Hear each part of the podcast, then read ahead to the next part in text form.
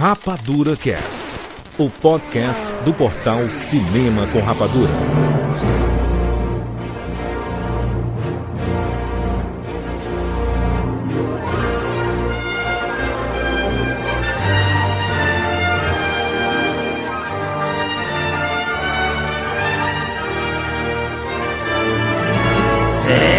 Bem-vindo, seres Rapadura em todo o Brasil. Está começando mais uma edição do Rapadura Cast. Eu sou Júlio de Filho e no programa de hoje nós vamos. Eu até esqueci o tema do filme, do negócio.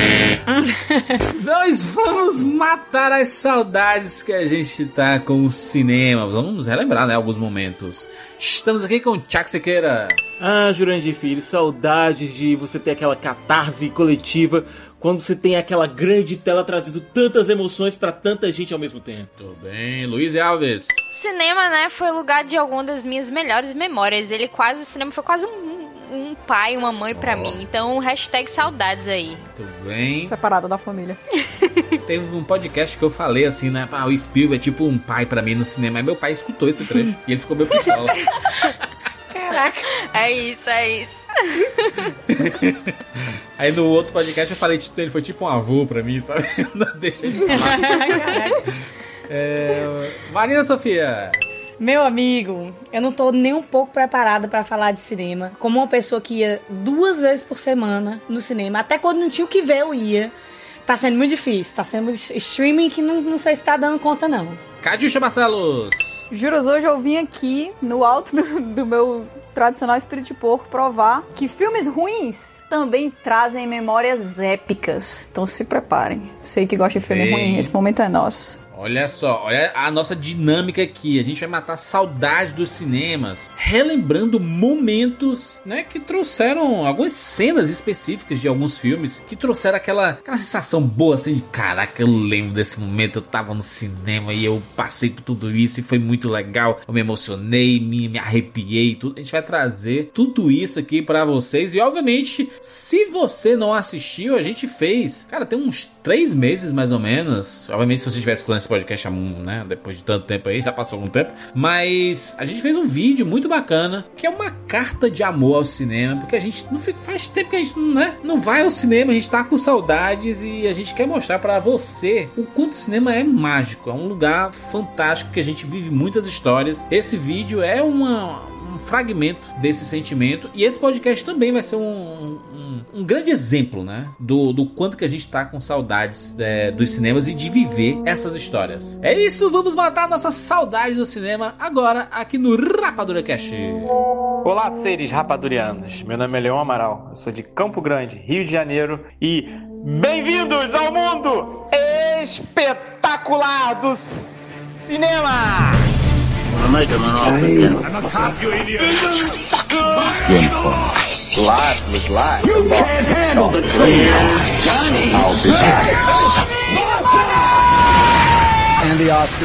Rapadura Cast.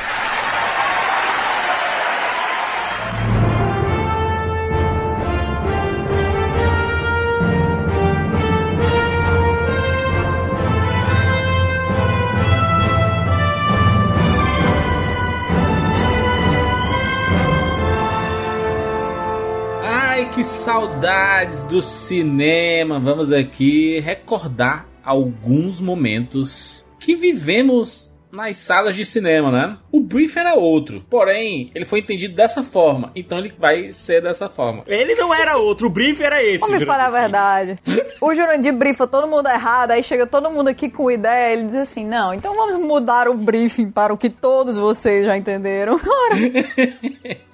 Eu tenho prints para provar, Jurandir. Você não, não me irrite.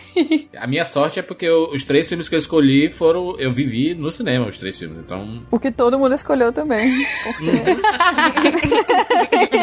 Então o brief sempre foi esse e eu que pensava que era outro. exatamente, exatamente. É, pô. Sendo que foi tu que fez o próprio brief, cara. Então, Exatamente. Vamos lá, vamos aqui na ordem do, da- de apresentação do, do podcast. E aí cada um vai falando um filme, né? E a, e a lembrança da cena específica. Depois, assim que terminar essa lembrança, aí a gente conversa uma coisa sobre o filme e tudo. E depois a gente passa pro próximo e vai assim sucessivamente. Eu vou falar sobre. E aí eu vou ficar muito triste, né? Se eu estiver roubando alguma algum filme de algum de vocês, porque é uma coisa bacana que a gente não falou aqui, né? A gente não sabe as escolhas de ninguém aqui. Vou ficar muito triste se vocês roubarem do meu também, então, por favor, não façam isso. Eu tô, tá tudo bem pra mim ficar com o resto, porque eu, os meus filmes são tudo ruins. Ninguém vai falar deles, tá tudo bem. É, vamos lá. Eu vou falar sobre De Volta para o Futuro 2. Especificamente sobre o final do De Volta para o Futuro. Antes de falar sobre a cena especi- especificamente, eu vou fazer um briefing da, da- do, que, do que tá rolando ali. Juras, os seus briefings geralmente dão ruim, cara. Vou, vou tentar fazer funcionar aqui. É, de Volta para o Futuro 2. Pra quem não lembra como acaba o primeiro, o, né, acontece tudo ali no primeiro, eles voltando para o, eles indo para o passado, depois voltando para o presente, pra resolver o problema que tinha acontecido ali. E aí no final, o Doc Brown aparece com o DeLorean voador e tudo mais, dizendo a gente tem que ir não pro, pro passado, a gente tem que ir pro futuro. Aí o De Volta para o Futuro 2 é no futuro, né? É a parada com o filho do Marte e tudo mais, o almanac que é, tinha os resultados e modificou o presente, né? Modificou tudo. Modificou tudo. E a gente che- chega no momento que McFly e o Doc Brown estão numa- num, num passado de 1955, em que tá rolando a história do primeiro De Volta ao Futuro, né? Então a gente tá vendo um metafilme quase. A gente tá vendo o De Volta ao Futuro 1 dentro do De Volta ao Futuro 2. Ou seja, tem um McFly lá, tem um Doc Brown lá, enquanto tem um McFly e um Doc Brown pra resolver um outro problema que tá rolando lá. A gente tem dois e dois, né? Deu tudo certo, conseguiram resolver tudo que eles tinham pra resolver, queimaram o almanac e tudo mais, salvaram tudo. Vão voltar para o presente. O Doc Brown, ele tá voando com o seu DeLorean lá, tá chovendo, né? Tá tendo uns relâmpagos, trovão pra cacete e tudo mais. Aí dá um relâmpago absurdo e acerta o DeLorean. O DeLorean some. Por favor, tenha cuidado, não vai querer que um raio atinja, não é?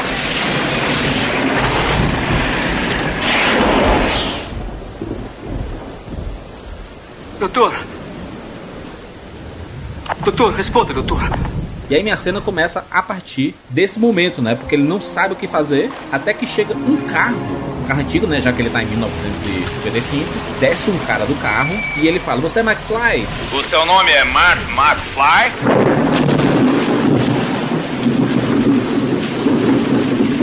É. McFly, você é McFly? Aí ele fala: Não, sou eu, sou eu sim. Tenho aqui uma coisa pra você. Aí ele tira uma carta assim do paletó, ele entrega e ele fala assim: Olha, eu sou dos Correios, né? Que, que Correios maravilhosos, né? Esse que na meio da chuva de madrugada o cara consegue entregar um, né? Uma, uma, encom- uma encomenda, né? Conversa lá com ele e fala assim: Olha, Eu trouxe uma encomenda pra você. Uma carta. Uma carta pra mim? A gente até brinca lá nos Correios porque esse, essa carta foi deixada aqui há 70 anos. Especificamente, a gente teria que entregar no dia que 12 de novembro de 1955, nesse horário, nesse local, é, e, e a pessoa que iria receber estaria lá. E aí ele fica feliz porque realmente era verdade e, e tudo. E aí a carta que ele recebe é a carta do Doc Brown. É que já estamos com esse envelope em nosso poder nos últimos 70 anos. Ele nos foi entregue com instruções explícitas de que fosse, por sua vez, entregue a um jovem com a sua descrição, que atenderia pelo nome de Marty, nesse exato local, nesse exato minuto, a 12 de novembro de 1955. Tínhamos uma apostazinha se o tal de Marty iria estar aqui. Acho que eu perdi. O senhor falou 70 anos? Sim, 70 anos, 2 meses eh, e 12 dias, para ser mais exato. Assine na linha 6. Prontinho? O Doc Brown, ele tava no DeLorean voador, né? E foi. Teve o raio e ele sumiu. O Doc Brown foi parar no passado do passado. Ou seja, ele foi. em 85, né? Isso que é 1885? É. É no passado, né? No Velho Oeste. E aí ele manda uma carta, né? E, e o McFly, ele olha e diz assim: Ah, o doutor tá vivo e tudo mais. É, mas eu, eu tenho, tenho que dar um jeito aqui de voltar pro presente, né? Pro meu presente. E aí ele vai correndo lá pra cena do De Volta para o Futuro 1. Quando ele chega lá, o Doc Brown ele acabou de mandar o McFly do De para o Futuro 1 pro presente. Ou seja, deu certo, ele ficou gritando, né?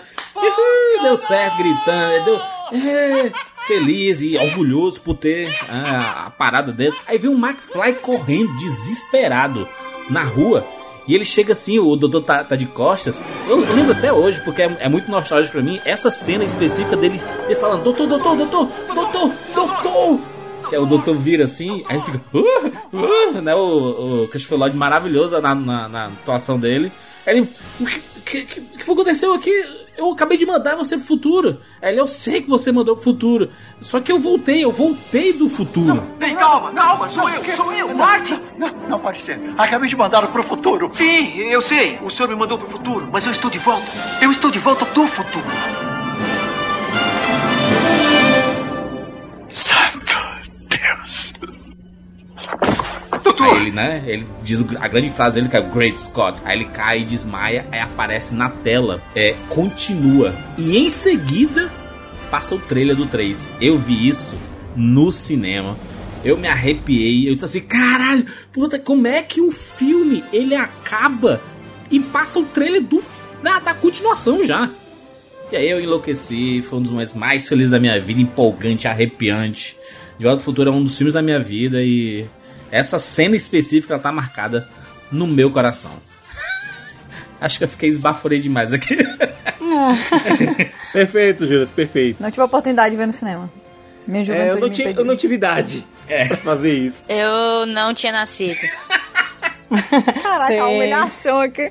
Iu. Mas vou dizer uma coisa, Juras. É, essa tua experiência, parte do nosso público, ela pôde também sentir isso com as continuações de Matrix, Matrix, e né? com Senhor dos Anéis. Sim. É, o Matrix Reloaded terminou, é, apareceu a mensagem de conclui, e o trailer do Matrix Revolutions passava no final. Foi muito fantástico, isso tá doido. Foi muito Coisa foda isso. maravilhosa. Meu Deus do céu. Mal a gente sabia o que é que Só vinha, quem né? viveu sabe. Só quem viveu sabe. Seus Anéis, mesma coisa. É, não teve o trailer na primeira, na primeira ida do filme aos cinemas, mas depois, quando ele foi relançado, uns meses depois, tinha um trailer de As Duas Torres depois do Sociedade do Anel. É algo realmente de arrepiar, cara, que você tá tão envolvido dentro dessa saga. É, A gente sabe que o De Volta pro Futuro 1 ele terminou com aquela, com aquela cena lá do McFly no DeLorean voador e tal, mas os Bobs, o Bob Gay e o Bob Zemeckis, eles não tinham ainda nenhuma noção de continuação, era só uma piada aquilo ali. Tanto é que eles dizem que eles não teriam colocado a Jennifer lá, porque colocar a Jennifer no carro deu um trabalho desgraçado depois pra tentar arrumar a história. Volta ao Futuro, ele, ele, ele acertou em, em muitas coisas. O ao Futuro 2 é o meu filme favorito da, da trilogia. Eu gosto bastante do primeiro, gosto bastante do primeiro, é um dos meus filmes favoritos.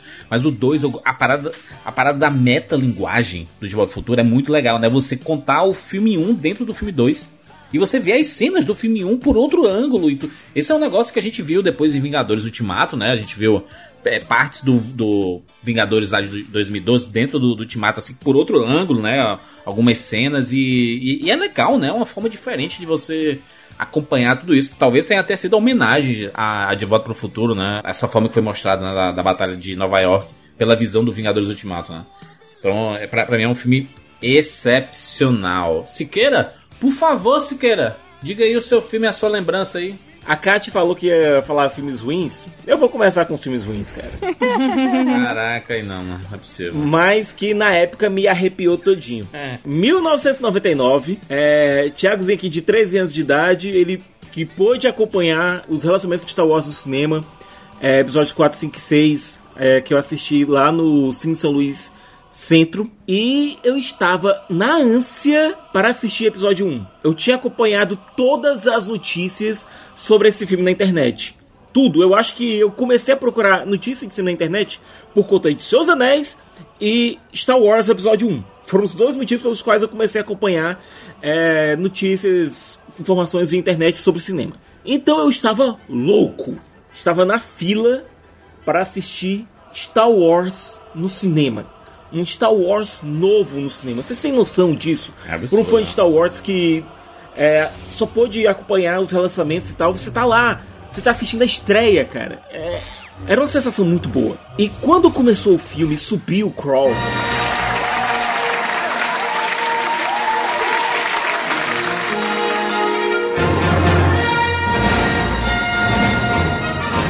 Foi a primeira vez que eu vi um cinema e a loucura na minha vida. A fanfarra da Fox, né? Antes a pessoa já cantava, né?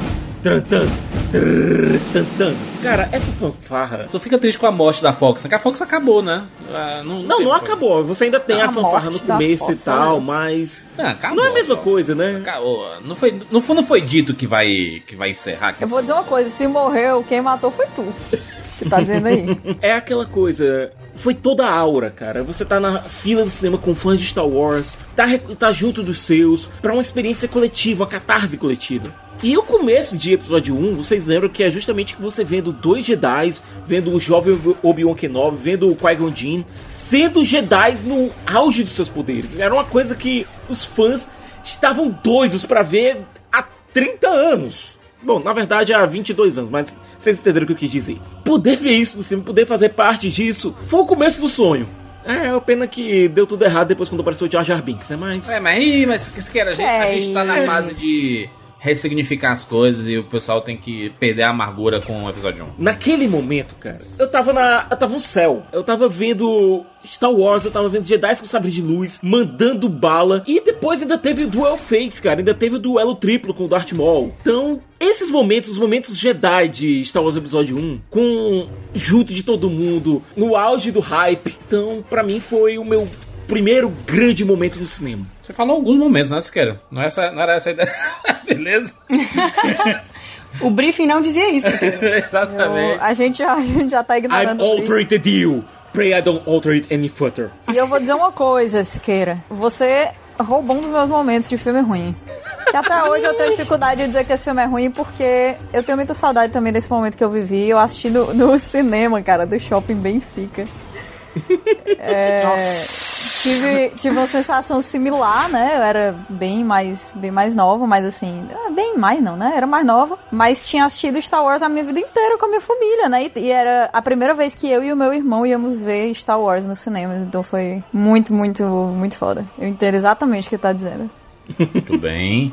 É, Apesar do cinema do Benfica ser aquela coisa, né? Que importa que era Imagina. perto de casa. Lu, O que importa é a emoção, cara. Lu, Alguns poderiam, podiam até dizer que talvez esse filme seja ruim pra algumas pessoas, mas pra mim ele é muito bom. Então não vou entrar nessa narrativa. Isso que importa. o que eu vou escolher. O que eu vou escolher aqui é um momento de Piratas Caribe 3 no fim do mundo, que foi exibido em 2007. 2007 foi um dos melhores anos pra mim em termos de cinema, porque eu, eu foi assim o primeiro ano que eu realmente podia ir bastante. Eu tinha, sei lá, acho que 12 anos, 13 anos. E, e minha mãe começou a deixar eu ir pro cinema bastante. E aí foi quando eu vi Homem-Aranha 3, que até hoje eu também amo bastante, porque foi muito divertido essa sessão.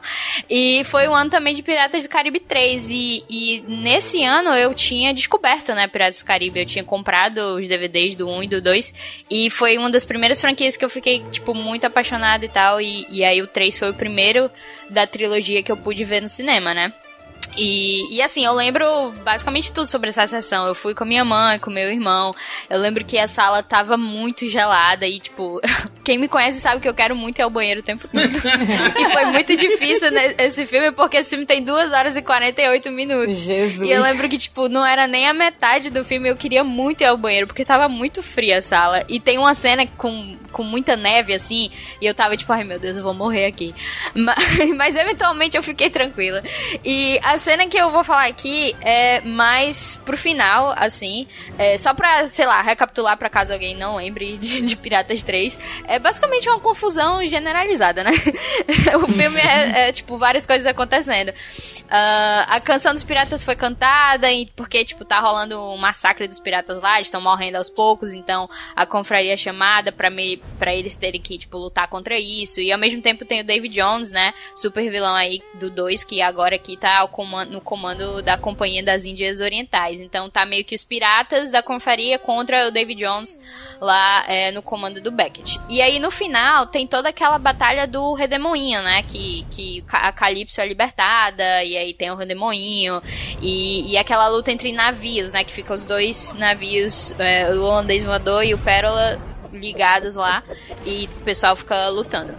E a cena que eu lembro bastante porque porque é algo que, tipo, me marcou também e que é uma cena que eu amo. É quando o David Jones tá lutando lá com, com o Will, Will Turner, Orlando Bloom, e aí ele e o Jack confronta ele lá com o coração, né? O Jack vai é, furar o coração dele, só que aí o David Jones mata o Will. E, e aí é quando o Jack meio que tem que decidir se ele vai fazer aquilo, se ele vai se tornar imortal ou ele vai salvar o Will. E aí, eventualmente, ele decide que vai salvar o Will e é o Will que fura o coração e, tipo, o David Jones morre e tal. Aí, tipo, é bem dramático, porque o Will tá morrendo e a Elizabeth tá chorando lá e depois eles têm que ir embora. E aí o, o pessoal do holandês voador tem que pegar o coração do Will, aí eles ficam falando parte do navio, da tripulação.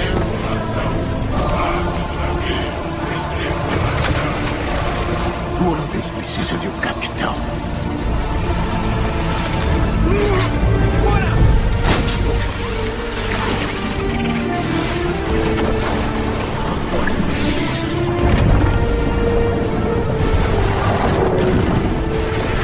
E a trilha é muito boa. e é, tipo, toda emocionante. Aí, um pouquinho depois, o, depois quando, né, o, o holandês voador é afundado e todo mundo acha que já era, o Will morreu e tal, ele volta e quem tá lá comandando é o próprio Will Turner, como agora o pirata, dono do holandês voador. E, tipo, essa cena pra mim foi tipo, ah, sim, ele é o pirata dos piratas.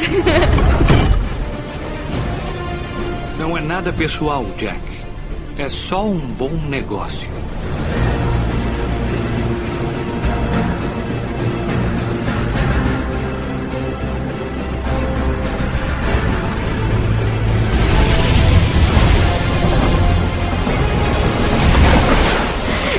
Essa cena foi inesquecível para mim. Eu vi nesse dia no cinema, depois eu fui rever de novo o filme. E até hoje, tipo, se tiver passando na TV, se, sei lá, eu ver qualquer coisa, eu paro e assisto. Excelente. Eu, eu, eu, lembro do. do eu, tenho muito carinho por Piratas do Caribe, eu gosto muito da, da trilogia.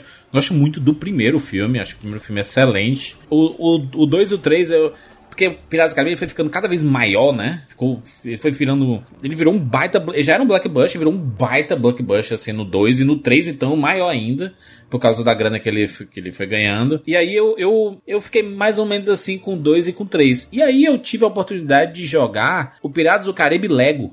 e, e, e, quando eu joguei o Piratas do Caribe, do, do, do Caribe Lego, ele, né, ele recria os momentos inteiros da, da, da trilogia, eu fiquei assim, caraca, mas Piratas do Caribe é muito massa, cara. É, eu gosto muito do 2 e do 3. Eu gosto mais do 2 e do 3 do que do 1, um, porque eu gosto mais do estilo, desse estilo, entendeu? De, de filme gigante e tal divertido, até porque nessa época ainda era possível fazer o que eles fizeram com o filme, de filmar coisas reais mesmo daquele tamanho. Tipo, eu tenho o, as edições especiais de todos os três filmes e é, é, é, é, algo inimaginável, é algo que você vê, tipo, o Gore Verbinski, que foi o diretor, ele meio que fez um milagre ali, construiu, tipo, vários navios e ele filmava real mesmo. Era um tipo de coisa que hoje em dia ninguém ia permitir. Tipo, é.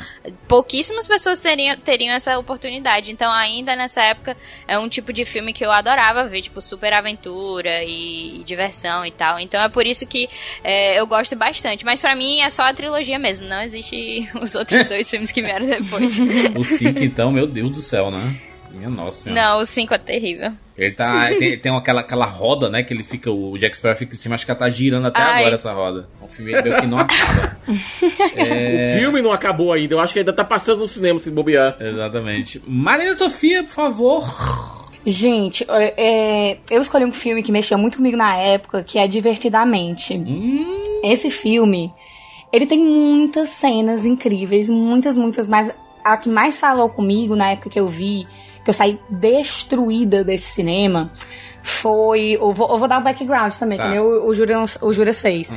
É, a Riley, né, ela acabou de se mudar para uma nova cidade, então ela teve que dar adeus pro time de hockey, pros amigos da, do colégio, tarará, e ela tá mega mal na cidade, ela morava em Minnesota, não vou me lembrar onde é, pra onde foi que eles se mudaram. Eu, eu, acho, não sei, Los Angeles, enfim. E ela tá mega mal, sentindo falta de todo mundo, né? Vendo é, a tristeza chegando cada vez mais. E aí o pico dessa tristeza é ela resolver que ela ia fugir, que ela ia voltar para Minnesota.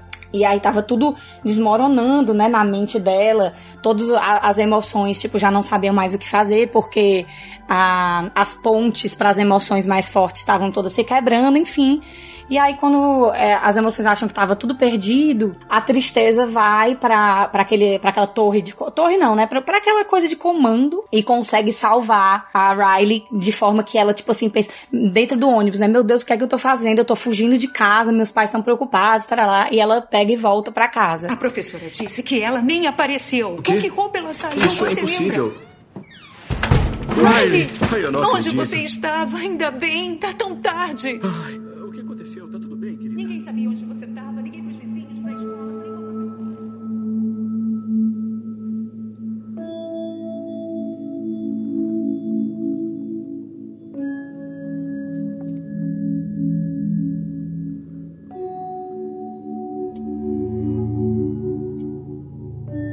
E aí, quando ela chega em casa, os pais dela já estavam, tipo, ligando pra polícia, porque a menina tinha sumido, etc, etc.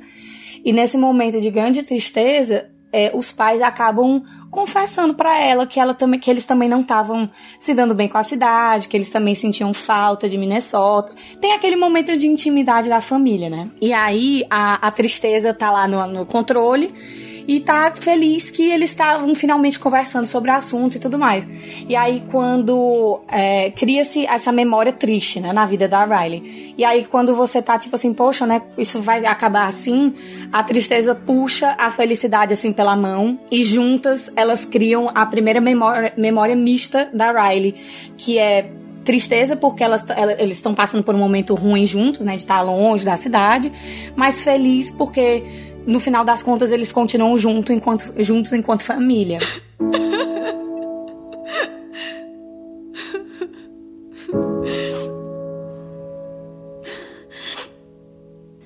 Sei que essa é a casa de vocês, mas. Não é a minha, não. A minha é em Minnesota. Não perguntaram pra mim, mas. Eu só quero os meus amigos e o meu velho time. Eu quero ir embora. Mas não fiquem bravos. Oh, meu amor. Não estamos bravos.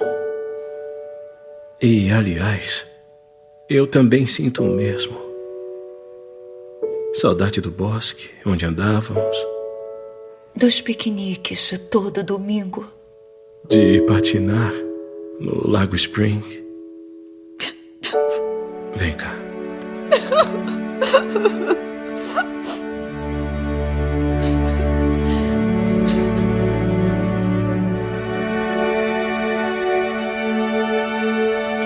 E aí, é, a Riley aprende que, tipo, a vida, enquanto né, ela, ela é bem criança, tipo, começando ali a adolescência, e ela aprende que a vida não é só preto no branco, né? Que não é, tipo, só ficar triste, só ficar alegre, só ficar com raiva. E aí, é, mostra um monte de cenas dela experimentando como é ter essas, tipo, ela num jogo, super feliz que ela tá jogando, mas tipo pistola porque ela perdeu, alguma coisa assim do tipo. E eu lembro que essa foi uma mensagem que real eu tava precisando na época que eu vi no cinema. Eu, eu sabe aquela sensação que tipo quando uma cena fala tanto com você que você pensa assim, meu irmão, cadê as escutas da NASA aqui que estão escutando a minha vida? O que, entendeu? Qual é- Cadê o Trump aqui me escutando? E aí eu, eu saí do cinema, tipo assim, caraca, bicho. É isso. Essa é a resposta da vida, entendeu? É, não existe absolutismo, entendeu? É, tudo tem seu tempo e você vai aprender a lidar com isso. E pra mim esse filme fez muito faz sentido até hoje. Eu penso constantemente nesse filme. Eu nunca consegui rever, nunca consegui rever de verdade, porque eu acho que, sei lá, bicho, ele foi muito forte e eu tenho medo de rever e dar ruim, sabe? É, Eu também, eu também, também nunca revi divertidamente. Foi o filme que eu mais chorei no cinema. Foi Uhum. divertidamente. É, começou o filme, eu já tava chorando. É, na- aquelas cenas iniciais ali de lembranças, de Sim. memórias e tudo, quando eu vi a personificação, né, dos sentimentos. é. Esse momento que tu falou é, é um momento catástico do filme, né? Porque é, é, é onde ela demonstra que ela quer ser levada em consideração na família, né? É. Porque ele- eles se mudaram e não, e não pediram a opinião dela, né? Eles só se mudaram e trouxeram É. ela, né? E sabe o que é mais massa, Júlio? É que a gente tá na- literalmente dentro da cabeça da Riley, mas o filme faz um belíssimo trabalho de mostrar o lado dos pais também. Sim, é. Então você fica naquela coisa assim, tipo, bicho, eu entendo os pais, mas eu 100% entendo a Riley. Então tudo se conecta e, e o, o cume dessa, dessa memória mista é a ponte que liga a mente da Riley para as memórias se reestruturando a partir da família, né? Então, meu irmão. Me quebrou, eu tô toda arrepiada falando dessa cena. Eu juro por Deus, chega a estar, tipo assim, a garganta meio trancada, sabe? Porque é muito linda essa, É um- é essa mu- cena. é um- Eita! É muito bom. Eu tô, eu tô, eu tô revendo a cena aqui também. E é, é muito interessante porque depois de, né, de, de toda a discussão que eles têm e do, e do entendimento deles, é, a, a Riley é abraçada, né, pelos pais. E, e nesse momento, é uma memória triste que foi criada. E aí a tristeza É. pega a felicidade. É, de- fica de mãos dadas, né? E as duas passam a controlar aquele o sisteminha. E aí a câmera vai pra Riley e a Riley é, chorando dá um sorriso. Aí a memória É. se transforma, né? Ela deixa de ser uma memória só triste pra ser também uma, uma memória feliz, porque ela teve, nesse momento de tristeza, um conforto dos pais, né? Exato. Negócio fantástico. Porque não importa o quão triste eles estão ou onde eles estão, o importante é que eles estão juntos, no final das contas. É basicamente isso. Pixar, você tem um patamar a ser batido e eu acho difícil. E não vai bater, né? Não, cara, me destruiu. Pixar, Olha, eu, desista. eu tive, quando o Juras me passou o briefing, eu tive que me segurar, bicho, pra não colocar só animação. Porque, tipo, quando eu penso em coisas emocionantes, assim, que me marcaram no cinema, ou eu vou, tipo, pra comédia, comédia romântica, quiçá, ou eu vou direto, cara, pra, pra emoção da Pixar, sabe? Então, tipo, é complicado. Muito bem. Catiuxa Barcelos. Bom, vamos começar aqui o. Minha maratona de filmes que prometiam muito e entregaram pouco. É. Porque é, é a vida, né, cara? Assim, dependendo do ano que você viveu, essas, essas memórias, a gente não tinha muita informação, assim, sobre os filmes antes deles chegarem, né? Então a gente cometia o maior erro de todos, que até hoje é cometido, né? Que é chegar lá com todas as expectativas do universo. Então, assim, o primeiro filme que eu vou escolher, ele tem muito a ver comigo, com os meus amigos de infância e com o que a gente fez a nossa vida inteira, né? A minha infância inteira, ela foi baseada em jogar videogame e jogar RPG e fazer besteira, né? Assim, com, com os amigos. Era isso que eu fazia. Um dos nomes mais marcantes que tinha pra gente em termos de videogame sempre foi e sempre será Final Fantasy. Sim. Há quem fale Final Fantasy, né? Mas infelizmente o, o costume me impede. Depois de um tempo que a gente já tava assim, né? Final Fantasy, não tem, o que- não tem o que dizer. Você é apaixonado por aquilo ali, não tem outra coisa. E a gente passou a, a esperar qualquer produto que trouxesse o nome Final Fantasy pra gente. Foi quando anunciaram no cinema que viria um filme chamado Final Fantasy Spirits Within.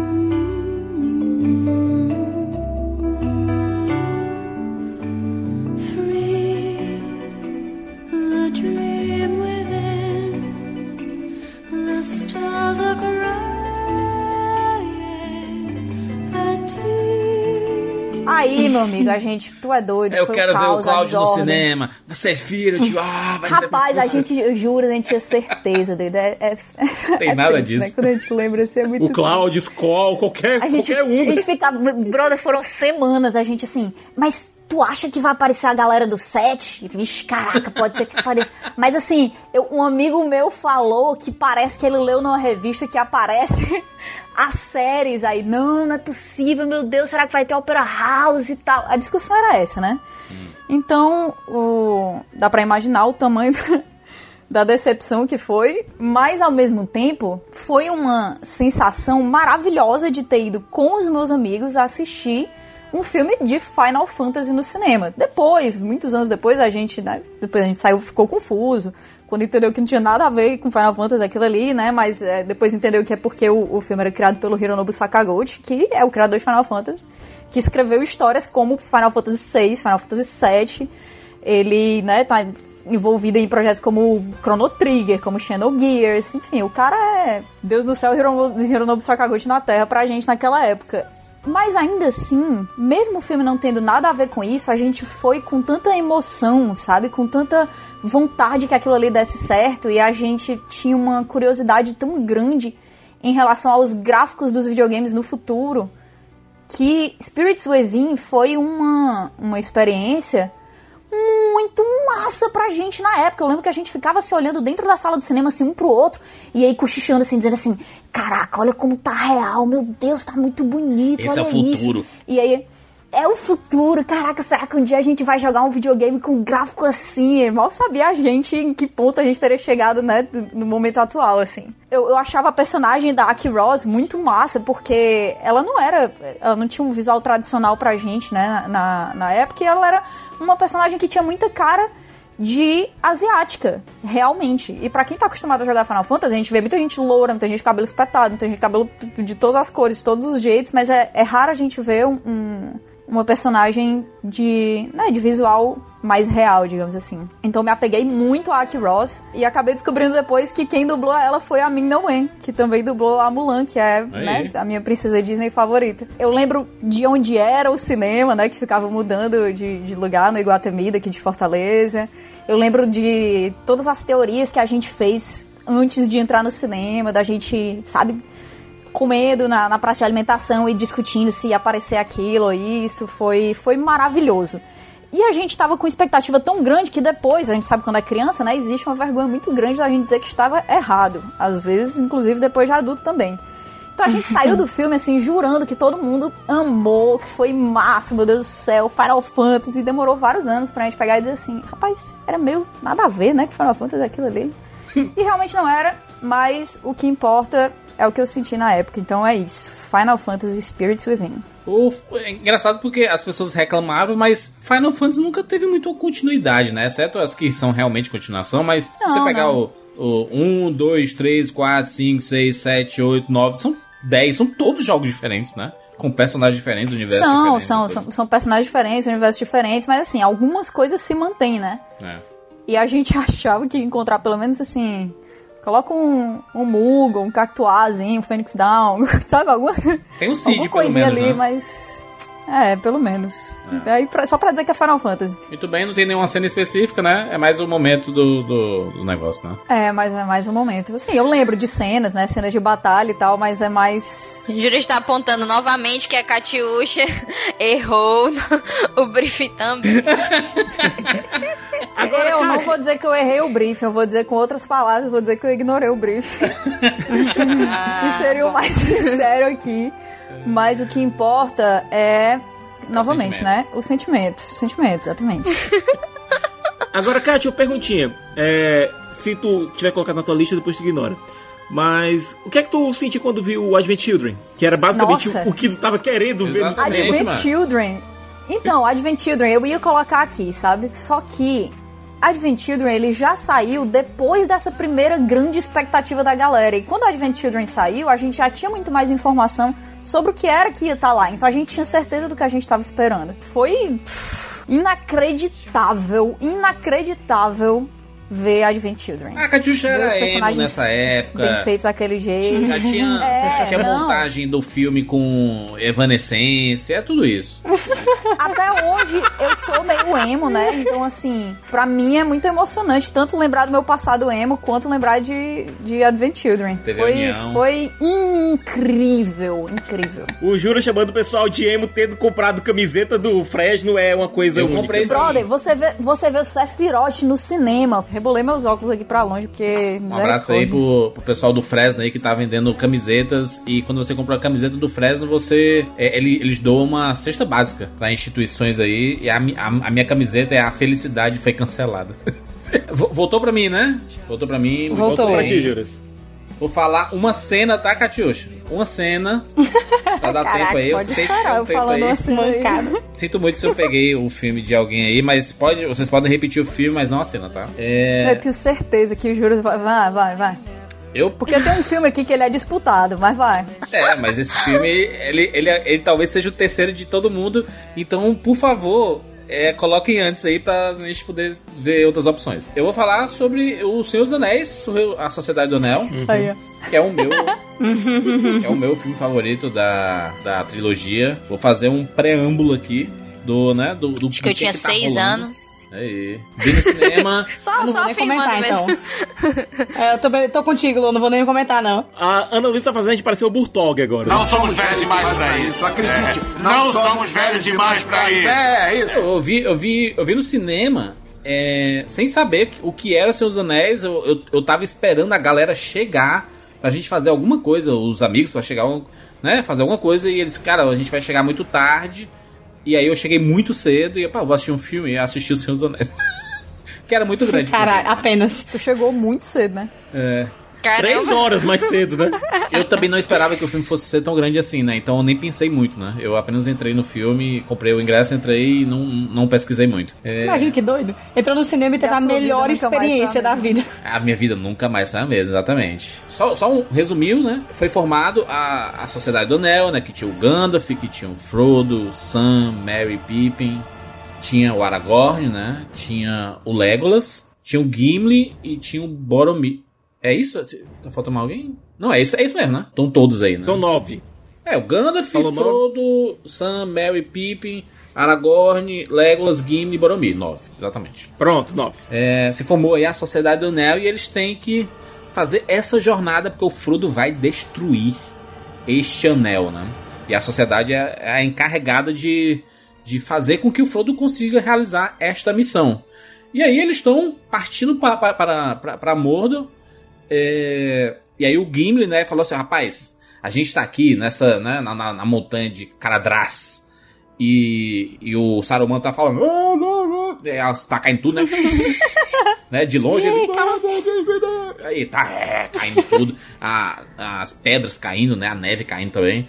Aí ele, o Gimli falou, macho, vamos, vamos pro, pra, pra Moria.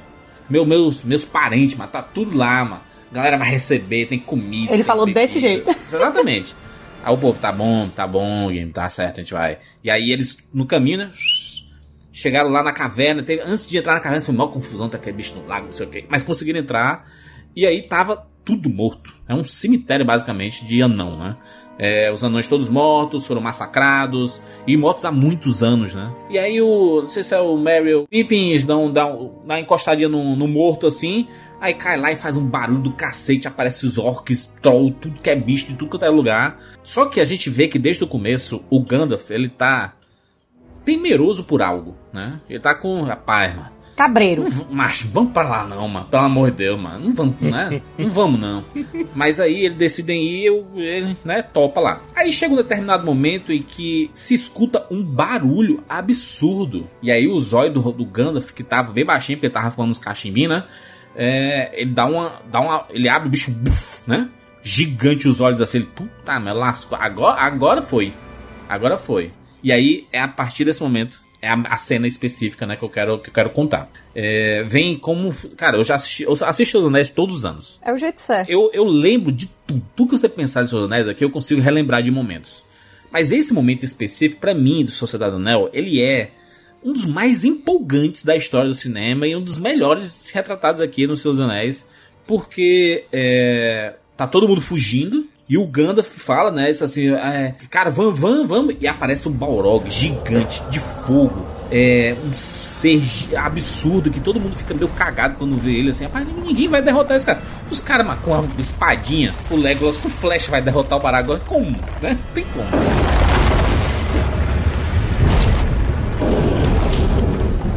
Não pode passar. Gandalf!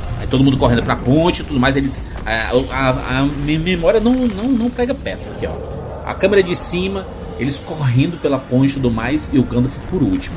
Ele tá correndo, e aí ele para em um determinado momento e ele vira pro, pro Balrog. E ele fala, né? Você não vai passar. Você não pode passar. inicialmente, né? Ele fala, você não pode passar. Aí o Frodo fica desesperado, Gandalf, vem, Gandalf.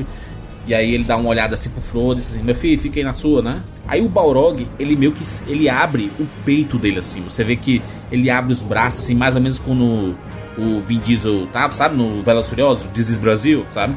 É exatamente o que o Balrog faz. Ele abre os braços assim. E aí você meio que percebe que ele tem umas asas ali, né, Siqueira? Tem um, né? Possibilidades, né? É a grande polêmica. Tem asa ou não, né? tem asa. Cara, eu, tô, eu não vou conseguir, eu vou ter que comentar. Como é que tu. Ah. Como é que tu compara o Balrog com o Vin Diesel, mano? É o movimento, mano. É o movimento. Queremos fanarts. Rapadurianos, queremos fanarts. É, Ai, meu Deus. E, e aí, e aí é o seguinte: Gandalf ele se vira pro Balrog e ele fala: Eu sou um servidor do fogo secreto que controla a chama de Anor. Sou um servo do fogo secreto, o controlador da chama de Anor. O fogo negro não é bom para você, chama de Udum! O fogo negro não vai lhe ajudar em nada. Chama de Udum. I am a servant of the secret fire, wielder of the flame of Arnor. The dark fire will not avail you. O Balrog ele pega uma ele transforma uma espada de fogo, né? Ele tem um poder de transformar as coisas assim, né? De mágico assim. Ele dá uma espadada no, no, no, no Gandalf e ele protege com o cajado, né? Aí o Balrog fica meio pistola assim, porque o, o Gandalf deu um. Deu tipo assim, ele atacou e não deu em nada, né? Ele botou força na, naquele ataque, o, o Balrog. E aí ele meio que fica assim, opa, peraí, esse, esse velho aqui, né? Esse velho aqui, né? Ele aguenta as paradas. O Balrog dá um grito, né? Pra meio que, diz assim, meu irmão, eu vou pra cima. Aí o Gandalf fala, né? Faz uma cara meio feia assim e fala: Volte para a sombra. Volte para a sombra! Go back to the shadow! Aí o Balrog meio que cria do nada um chicote de fogo. né? Porque suja as coisas ali do Balrog, né? E ele se amostra, né? Ele faz, né? Meu Beto Carreira assim. E aí o Gandalf é uma coisa que muita gente não, não repara, né? Porque é isso assim, ah. O Gandalf venceu o Balrog muito fácil aí. Mas preste atenção, o Gandalf ele junta o cajado com a espada e ele bate no chão gritando, né? Você não pode passar. Olha, obviamente com a entonação, né? Do Ian McKellen, não essa minha entonação peba, né? Você não vai passar! Shall not pass! né, dá uma porrada no chão. Aí o Borog fica assim: É o que, mano? Aí vai pra cima. Quando ele vai pra cima, a ponte quebra. Só que ela quebrou porque o, o Gandalf bateu no chão com o cajado. Não foi porque, tipo assim, ah, vou andar aqui a ponte vai quebrar. Não. Ele só quebrou porque o, o, Gandalf deu pá, uma porrada no chão e trincou a ponte. E aí quando o Balrog veio pra cima, ele simplesmente caiu, né? E aí quando ele tá caindo, é, a cena, ele, o, o Peter Jackson coloca em câmera lenta, né? O Balrog caindo, e aí o chicote meu caindo assim também. O Gandalf se vira pro Frodo. E ele, quando ele tá andando, o Balrog dá uma, tipo uma chicotada assim e segura a perna do, do Gandalf e puxa ele pra, pra, pra, pra baixo, né? E aí o Gandalf fica pendurado na pontinha da ponte ali, né? Ele, te- ele tenta se levantar um pouquinho assim, mas eu acho que ele também não faz nem muito esforço pra tentar se levantar, não, sabe? Ele acho que já tá meio sem, sem energia também e tudo. Ou porque ele já tava prevendo o que iria acontecer no futuro, né? E aí ele olha pro Frodo e, e fala, né? Fujam, seus tolos. Aí ele se solta. Corram,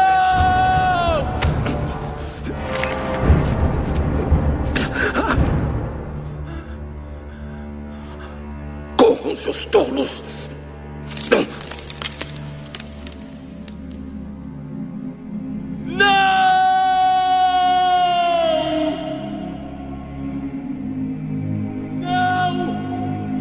Aí o Frodo, não, grita lá. Aí o Aragorn, a cara do Aragorn, revejam essa cena e percebam a cara do Aragorn. Aragorn ele tá com a cara assim de, puta que pariu, o Gandalf morreu, cara. Ele não fala isso, obviamente, né? Mas ele tá com a cara assim, acabou, mano. Acabou, a gente perdeu o nosso mago, mano. E agora? Lascou, porque o cara sabe, o cara que né, conhece tudo sobre a Terra-média e tudo mais. E aí eles começam a fugir e tudo mais. Aí ele sai da, da de Moria, né? E todo mundo desolado, sangue no chão. Aí o Pipe chorando. Aí o Legolas com cara assim de quem, putz, acho que eu perdi meu celular, sabe? O Le Le Legolas tá tipo olhando assim, o tempo assim, sabe? É, meio que procura, meio puta na mão no bolso assim, cadê meu celular? E aí tá todo mundo meio triste e tudo. E é, e é essa cena. Essa cena ela é um espetáculo. Eu, Eu tenho. Dá, dá gosto de rever essa cena. Só, só ela, só ir no YouTube assim rever essa cena. Enquanto tu falou a cara do Aragorn, duas coisas. Primeiro, ele tinha perdido o, o amigo e mentor dele, né? Segundo, né? É o que todo Ranger fala quando o, o mago da parte morre, né? Puta que pariu, a gente perdeu o mago. É É, basicamente é, é o que todo Ranger fala quando a o mago da parte Re- morre. reagiu, reagiu bem.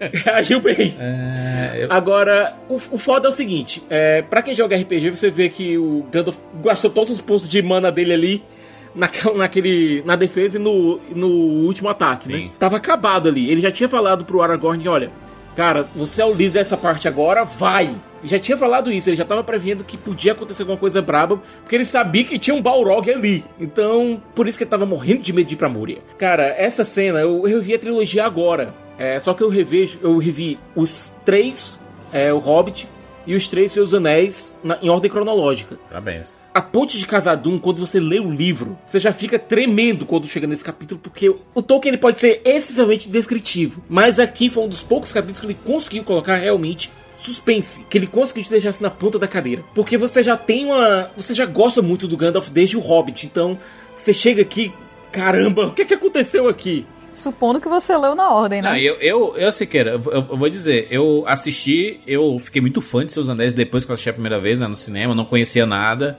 Fiquei puto com o final, assim, meu, o final, o Fran, o, so, o, o Fran, o, o Fran e o, o Srodro, eu ia falar, caraca, eu misturei tudo. O Frodo e o Fran Sam no barquinho indo assim pra, né, e, e acabou o filme. Eu, puta que pariu, mano, não tem final não esse filme.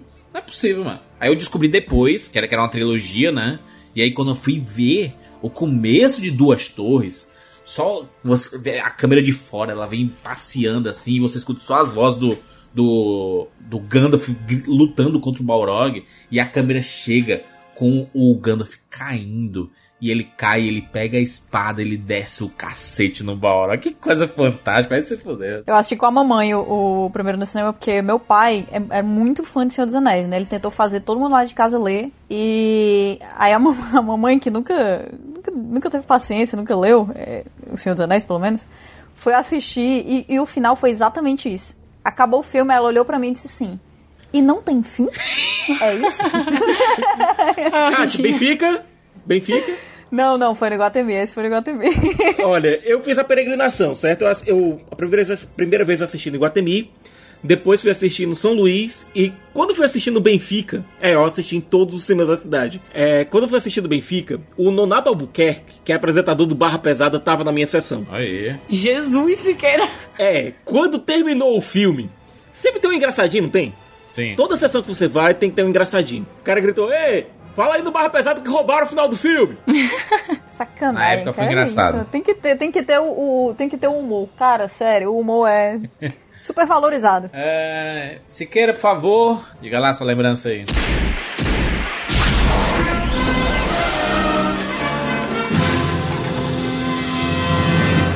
Ufa!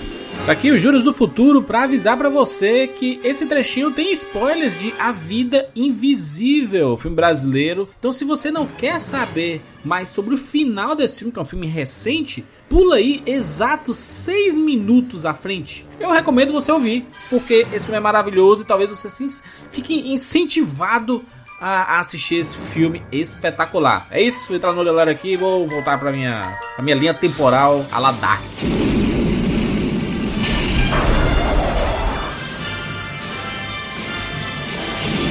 Bom, é, eu vou colocar um filme mais recente aqui, mas que realmente marcou pra caramba. Os 10 minutos finais de A Vida Invisível. Minha querida irmã, 6 de outubro de 1956. Minha querida irmã, você não sabe a falta que você me faz. Queria poder voltar no tempo, voltar para casa e te encontrar esperando por mim. Queria sentar ao lado do seu piano e te ouvir tocar.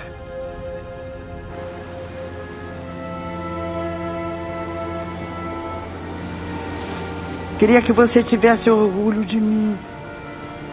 Orgulho de ser minha irmã. Como eu tenho orgulho de ser sua irmã. Mas isso parece cada dia mais impossível.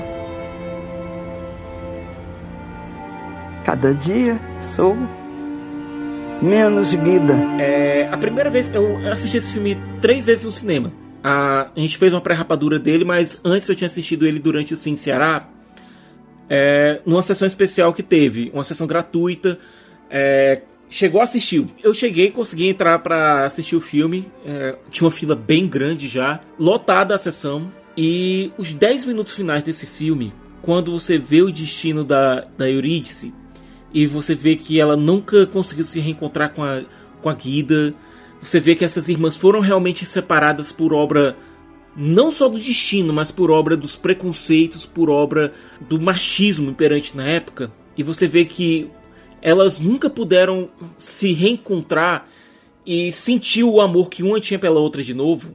E você vê a vida triste, e daí vem o título, A Vida Invisível que a Eurídice viveu, tendo sido roubada não só do amor dela pela irmã, mas também de conseguir alcançar os seus, seus objetivos, é, alcançar, é, utilizar todo o seu talento como pianista, é, ser reconhecida como a mulher inteligente, a mulher talentosa que ela era. Você viu a Eurídice encontrando a neta da Guida, que era tão parecida com ela, e tudo aquilo ali desaba, sabe? Para completar, você tem Fernanda fucking Montenegro, uma das melhores atrizes de todos os tempos na história desse país, entregando todo esse sentimento, toda essa carga, todo esse rancor, todo esse, toda essa saudade, toda essa confluência de sentimentos, e eu me desmoronei em lágrimas. Para completar, logo depois que terminou a sessão, e esse momento já é muito próximo do final do filme, o elenco apareceu. Então a emoção ficou muito forte, sabe? Foi, um, foi uma sessão realmente muito pesada, um, um filme que me marcou muito. Engraçado. Nunca soube que ela também era guida. Ela era uma mulher super misteriosa, não falava muito da vida dela. Ela nunca falou em mim.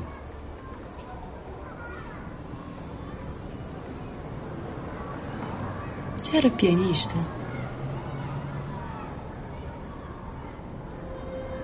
Era. Não acredito.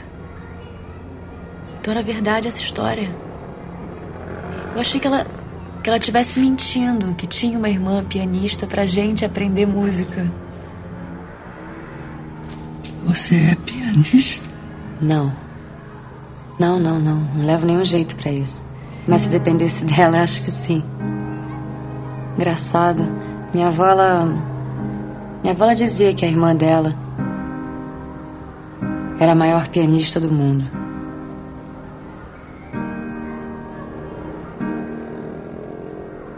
Vocês querem um café? Vocês aceitam um café? Puro, com açúcar?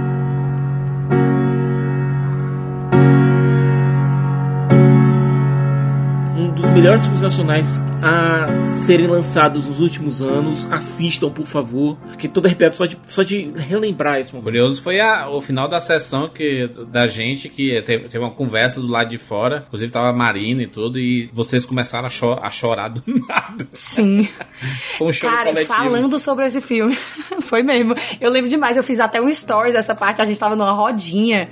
Aí a gente começou a relembrar de alguma cena, acho que inclusive foi essa cena final. Aí de repente eu olhei pro lado, o Jurandir, tipo, com a cara, aquele com a cara toda vermelha, tipo, chorando, a Mari chorando, todo mundo chorando. Cara, esse filme, ele é, ele é, ele pega a gente. A Fernanda Montenegro, ela, na- na- nessa hora que o Sica estava falando, ela é a reação da gente ao encontrar a irmã. Só que aí é tarde demais, não é a irmã, é a filha. E fica aquela, aquela dualidade, tipo, finalmente aconteceu, mas não foi como a gente queria que tivesse acontecido.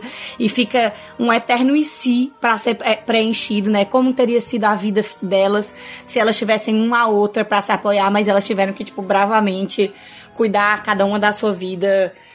Ave Maria, esse filme é muito forte, muito forte. Tá aí outro filme que eu acho que eu não tenho condição de rever, de verdade, porque é um filme muito doído, muito doído. Lu, por favor, diga lá uma cena e fale dessa cena específica do seu filme. Muito obrigado. Tá querendo enfiar o briefing, é tarde agora, não adianta. Não é Agora já foi, Jurandir. Não é possível, porque vocês estão, muita. Gente, os 10 minutos finais do filme é isso. É, é- Fala a cena, macho.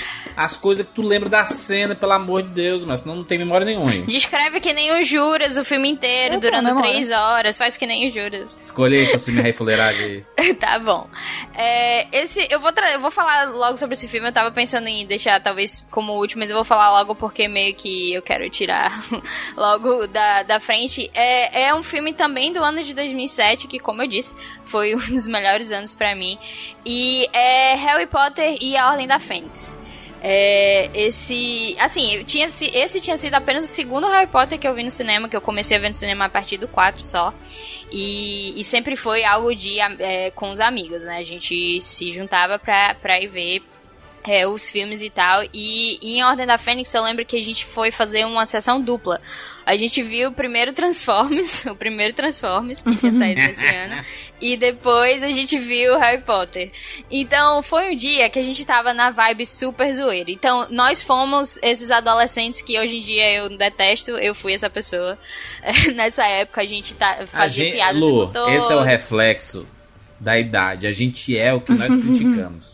Aliás, nós somos os que nós criticamos. Pois é, então, a gente tava numa vibe muito zoeira. Eu lembro que em Transformers, como Transformers, tipo, é bem engraçado algumas partes, a gente morria de rir, aí a gente ficava tirando onda, aí a gente foi direto pra Harry Potter é, 5, né, o Ordem da Fênix, que, assim, a vibe dele é bem mais pesada, bem mais pesada, até porque saindo do 4, né, é, as coisas ficaram um pouquinho mais pesadas, o Voldemort tinha voltado, então, o Cedrico tinha morrido, então, quando chega o Harry Potter 5, meio que tá numa vibe super pesada, e a gente tava, tipo, super zoeiro, é, fazendo várias piadas e tal o tempo todo. Mas, mas ok, pra falar sobre a minha cena, é só recapitular que nesse filme, né, o Harry, ele tá bem isolado, ele tá...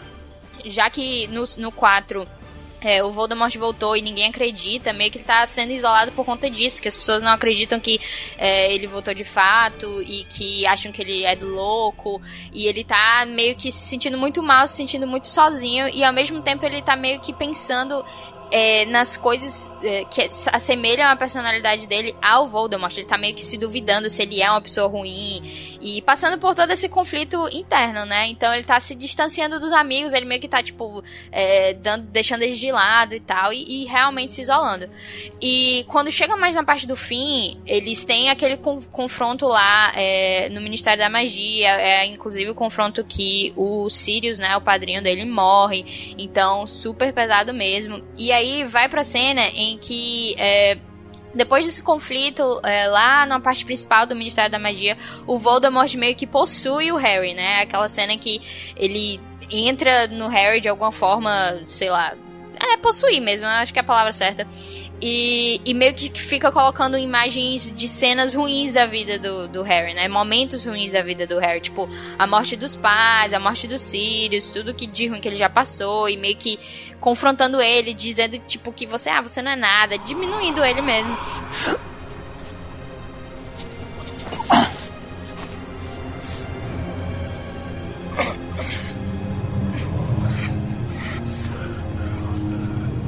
Você perdeu, meu velho.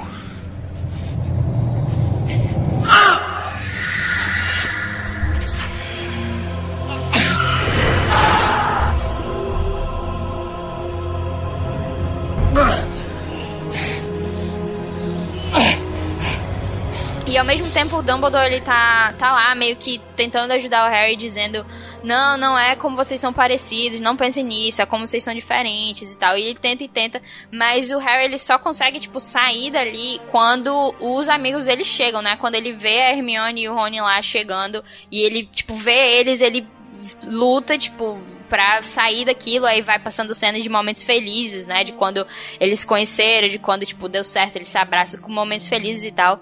E, e é quando o Harry fala pra, pra o Voldemort, né? Meio que rebatendo. Que você que é o fraco, você nunca vai conhecer amor, nem amizade, e eu tenho pena de você, né? E aí dá certo e o Voldemort meio que que sai e vai embora e tal. Você é o fraco. E nunca vai ter amor ou amizade. Eu tenho pena de você.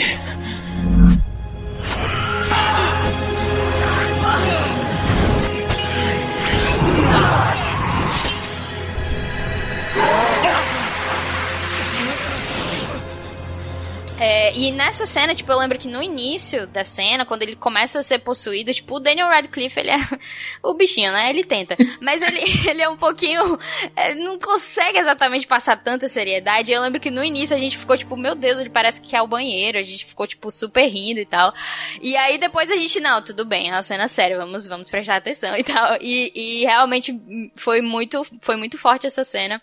Só que eu não, tipo, Ordem da Fênix é um filme que eu não entenderia a importância dele até, tipo, há uns anos atrás. Porque na época eu achava ok, bacana, mas depois que eu fui meio que sentindo solidão como o Harry passou, tipo, eu entendi as coisas que ele tava passando naquele momento, foi batendo mais forte. E, e eu escolhi essa cena porque eu fui com, com minhas amigas e, e assim, vocês sabem disso já, mas é, uma das minhas amigas, a Ludmilla, ela faleceu há um ano, inclusive há um ano exatamente no dia de hoje que a gente tá gravando.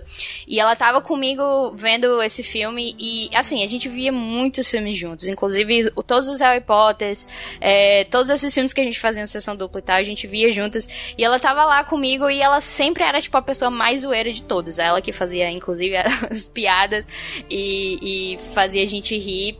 E esse filme pega muito forte hoje em dia é, por conta disso, porque eu vi com ela e também porque no final, né, do, de Ordem da Fênix tem aquela mensagem de que o Harry diz, não, tudo bem, a gente vai é, passar por um maus, maus momentos agora, mas tudo bem, porque a gente tem algo pelo que vale a pena lutar, né? E, e essa frase, tipo, sempre ficou comigo e não, e não tem como eu pensar nesse filme sem lembrar da Lud.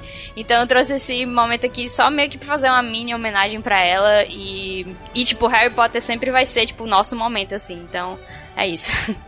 Que coisa linda, mano. É. Eu, eu acho que por um momento a gente ficou todo mundo sem, sem O- palavras, né? Porque é, um- é, uma, é uma memória compartilhada do cinema que é uma coisa muito especial. E eu fiquei, tipo, toda arrepiada, Lu, com, a tua, com o teu depoimento, sério mesmo. Essa, sério mesmo. essa parada do. do esse, esse poder que o cinema tem, né? De. Como, como a gente tem a oportunidade de ter experiências é, com amigos, né? É, por isso que é, o, cinema é tão, um negócio tão mágico, né? Porque, tipo assim, não é, não é todo dia que você. Ah, vem, vem aqui pra casa pra gente assistir um filme novo junto. Nem existe isso, né? Mas no cinema, sim, né? A gente vai, a gente junta os amigos pra ir assistir um filme no cinema, né? E quando é um filme marcante e, e com pessoas que faz, que são importantes para as suas vidas, né? Para as nossas vidas, na verdade. É, é, é, é, é muito legal. Eu tenho, eu tenho um um negócio desse com Jurassic Park, né? O Jurassic Park foi o último filme que eu, que eu vi com os, com os meus amigos de infância. Então é um, é um filme que ele é triplamente é, melhor, assim, sabe? Porque tem uma lembrança muito positiva e muito pessoal ali. Então é muito legal, é uma lembrança muito boa. É engraçado que Harry Potter, o Ordem da Fênix, não é um dos filmes muito elogiados da franquia, né? Sim, pois é, então, eu sei que é bem interessante isso, mas ele pra mim ele se tornou muito, muito mais importante Sim, com os com anos. certeza. E, e, e o fato de, tipo, eu, eu, tra- eu vi os, os Harry Potter seguintes todos com ela, mas esse foi muito específico justamente por causa dessa mensagem, né? Porque é, toda vez que, tipo, eu- isso é muito forte pra mim, isso de amizade é algo que é basicamente a coisa mais forte, assim, é, da vida. Então, é sempre algo que pega bastante, né? E, e eu lembro muito, muito desse dia, porque foi, foi um dia muito divertido. Muito bem, Marina Sofia, por favor. A, própria- a próxima cena que eu escolhi foi de, de Interstellar, que é a cena que o personagem do Matthew McConaughey, o Cooper, ele finalmente acorda depois de conseguir passar as informações, os dados que ele coletou no buraco negro através da biblioteca no quarto da filha dele, né? E aí ele fica, né, só pra dar o contexto, ele fica preso mó tempão na biblioteca, naquela quinta dimensão. Como é que eu vou passar uma informação tão séria pra, pra minha filha, pra ela poder resolver um problema tão grande, tarará, e ele finalmente consegue. E quando ele consegue, a biblioteca meio que vai se desfazendo, né? Porque a resolução do problema foi passada para adiante. Pensei que tivesse me escolhido. Não escolheram, escolheram ela. Para o quê, Cooper? Para salvar o mundo. E aí ele acorda e vai encontrar pela primeira vez, depois de 51 anos, com a filha dele, que a última vez que ele tinha visto era apenas uma menininha. E agora é uma, ela é uma senhorinha no leito de morte. E aí eles têm uma cena, tipo assim, o Matthew McConaughey vai entrando numa, numa, num quarto que é tipo um quarto de hospital, sabe? Aquela aura meio branca, todo mundo meio choroso, tarará. E ele vai entrando a um som da- do pianinho da, da trilha sonora de Interstellar. E ele vai olhando e parece que todo mundo no quarto, a família toda da Murphy some e só tem eles dois lá. E aí o diretor quebra isso com uma piadinha que o, o Cooper vira pra ela e fala assim: Você contou pra todo mundo que eu gostava de ser fazendeiro? Tipo assim, que zoeira é essa, entendeu? Disse a eles que eu gostava da fazenda.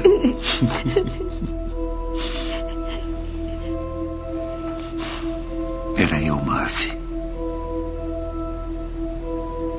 Eu era seu fantasma. Eu sei. Não acreditaram em mim, pensaram que eu estava inventando tudo. Mas. Mas eu sabia quem era.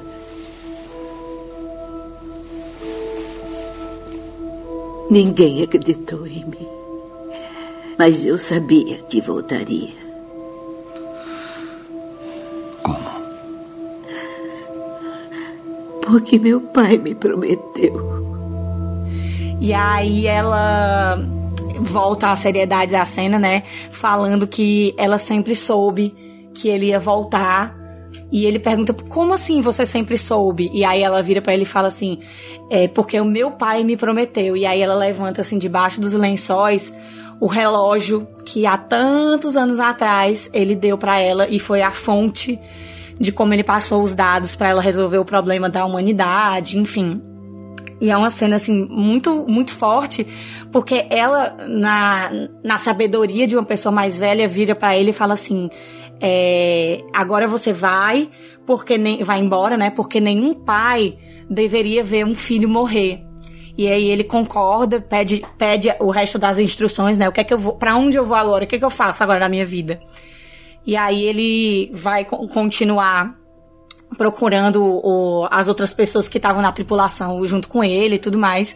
E ela morre ao, ao, ao lado dos filhos e das pessoas que ela amou durante a vida.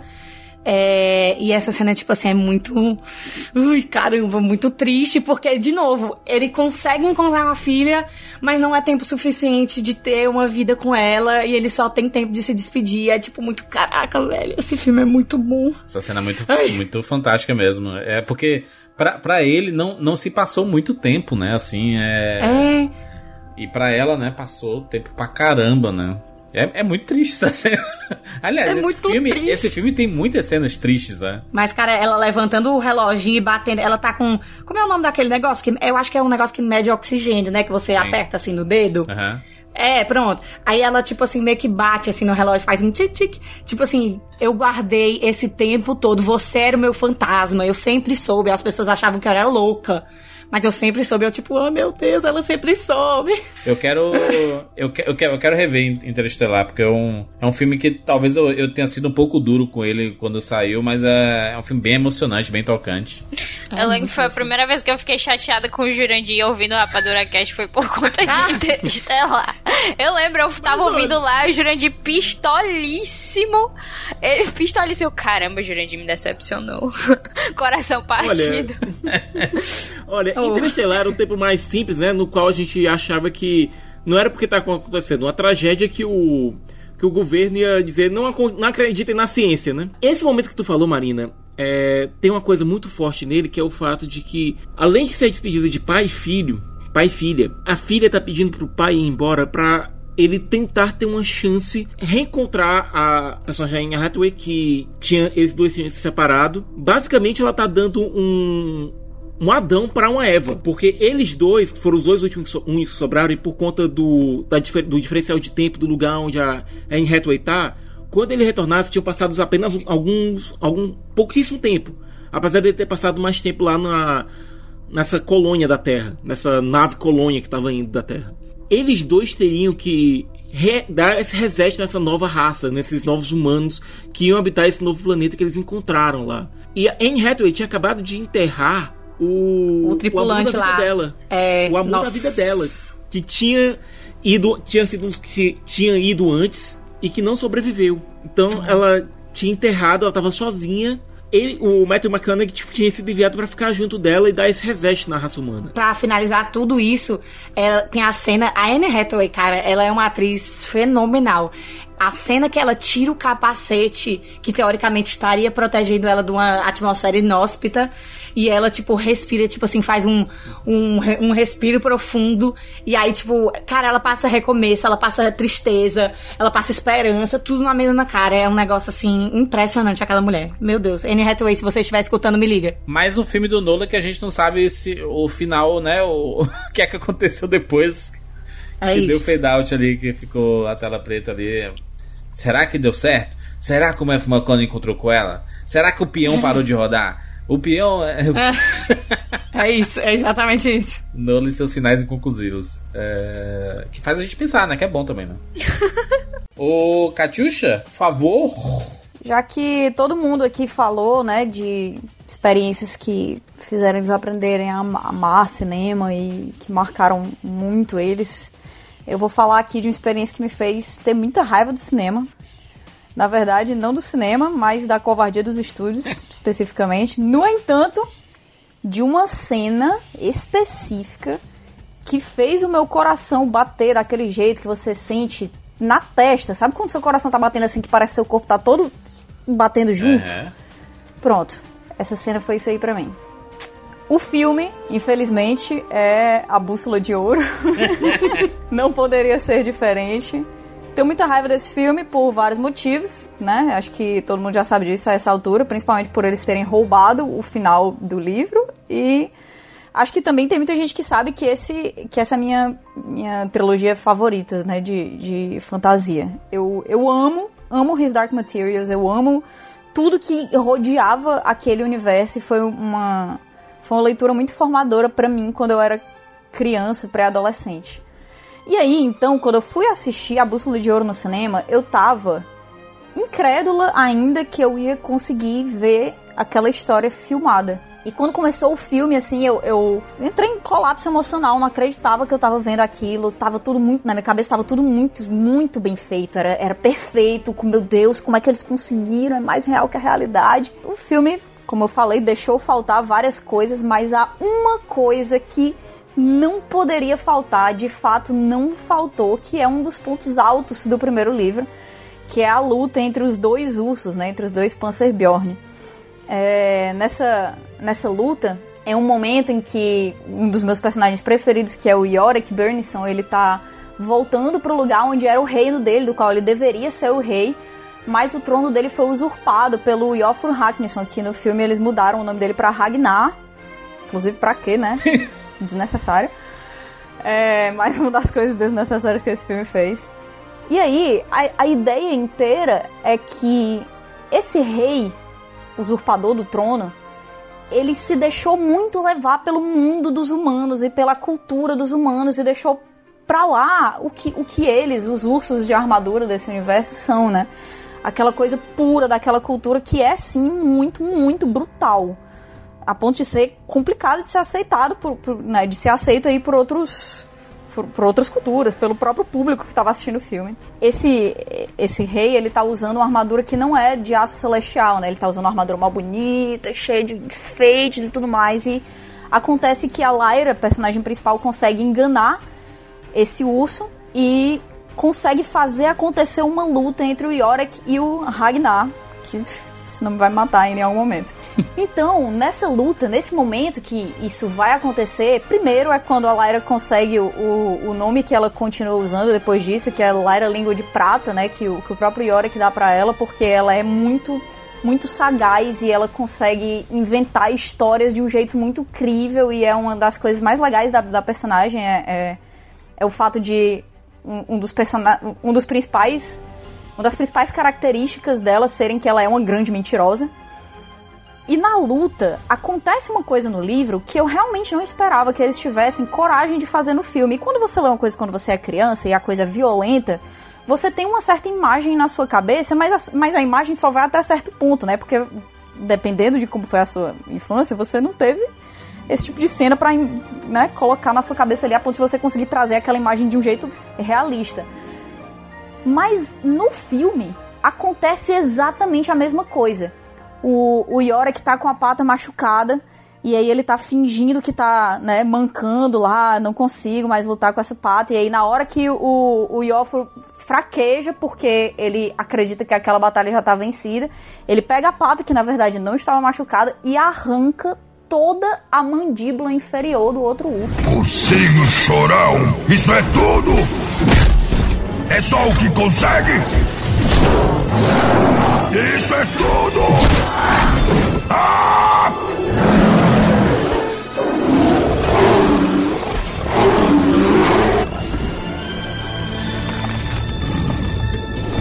Isso é tudo!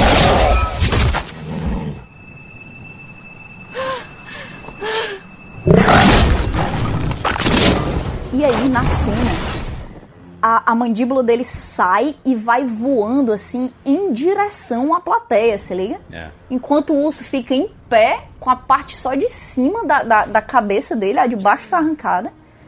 E aí, nessa hora, para tipo, tudo, para todo o som do filme, não, não tem trilha, não tem barulho, não tem nada, entendeu? Nada. Tudo fica parado assim, enquanto ele, ele tá lá em cima e perdeu a mandíbula dele. Aí a gente fica tipo.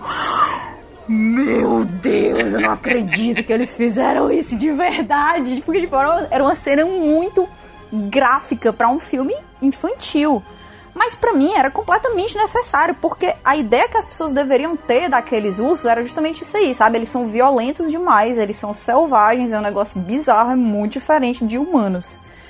E eu lembro até hoje da sensação de surpresa assim, incredulidade da coragem que tiveram de colocar aquela cena ali. E essa cena até hoje, ela é muito preciosa para mim. Recentemente teve uma outra adaptação dessa história e eles não tiveram coragem de colocar essa cena. Então, pelo sentimento que eu guardo até hoje de ver a glória de um dos meus personagens preferidos da minha vida realmente sendo filmada, foi foi muito muito forte para mim e é uma das das coisas principais, assim, que, que eu, eu perdoo tudo que fizeram com esse filme, infelizmente, foi por essa cena aí. Muito, muito boa essa cena. Kátia, essa, essa cena foi responsável pelo filme ter ganhado o Oscar de efeitos visuais, né? Com certeza. Assim, né? Na verdade, assim, o Oscar de efeitos visuais ele veio aí por, porque o filme tinha muito disso, né? Todos os demons eram muito, muito bem animados, era incrível. Agora, essa cena, meu irmão, eu posso, hoje em dia, revendo essa cena, eu imagino o que é que seria esse filme na, na forma original dele, sabe? O, o cut do diretor, então, release the wise cut, né? Se ele não tivesse sido produzido por uma galera morrendo de medo de lidar com todos os tons mais pesados que a trama exigia, né? É, foi, foi infeliz. Tudo, tudo que rodeou esse filme foi muito infeliz. Mas essa cena foi muito feliz essa cena foi, foi importante para mim. Me mostrou ao mesmo tempo que um filme pode ser muito decepcionante e nada decepcionante ao mesmo tempo. Então eu tenho sentimentos muito mistos em relação a isso. Inclusive, Agora, cena, cenas de violência justificadas, para mim essa aí tá no topo ali, top 3, porque com certeza, com certeza me marcou demais. Eu, eu, lembro que a gente ficou pistola no Oscar porque a gente tava torcendo muito pra Transformers ganhar o Oscar de melhor efeitos visuais. Cara, vocês são tudo que há de errado com o universo. Mas o, o primeiro, porra, o, o, CGI do Transformers é maravilhoso, do Optimus Prime. É maravilhoso, tudo bem, Até mas é aí é o que que a gente teve? Outros 472 Transformers por causa do aplauso e ali do dourado, não teve então... nada. Não teve nada. Muito triste. É... E, eu, e eu, idiota, né? Acabou o filme, eu fiquei, caraca, vocês vão ver quando sair o 2. Palhaço, como sempre, palhaço. Mas tudo valeu a pena. Tudo valeu a pena por essa mandíbula arrancada e esse momento de carne oficina em um filme infantil que foi importante Na, demais. série, na série não teve isso. Não teve isso. Que Covardes. tristeza, meu Deus, por quê? Não mostrou a cena, não teve A mandíbula. série tem várias coisas pesadas em outras, outros momentos bem pesados, mas esse específico não teve. É, em outras é? coisas que, em outras Não coisas que o filme. Que o filme é, né? acovardou, um a série isso. se manteve. É, fiquei meio triste, mas assim, pode ser que as pessoas achem que é só porque eu gosto de violência gratuita, mas não é só por isso, é por outras coisas também, era importante. Mas é porque faz sentido pra, pra trama, né? Com total sentido. Inclusive pra mostrar pros outros, né?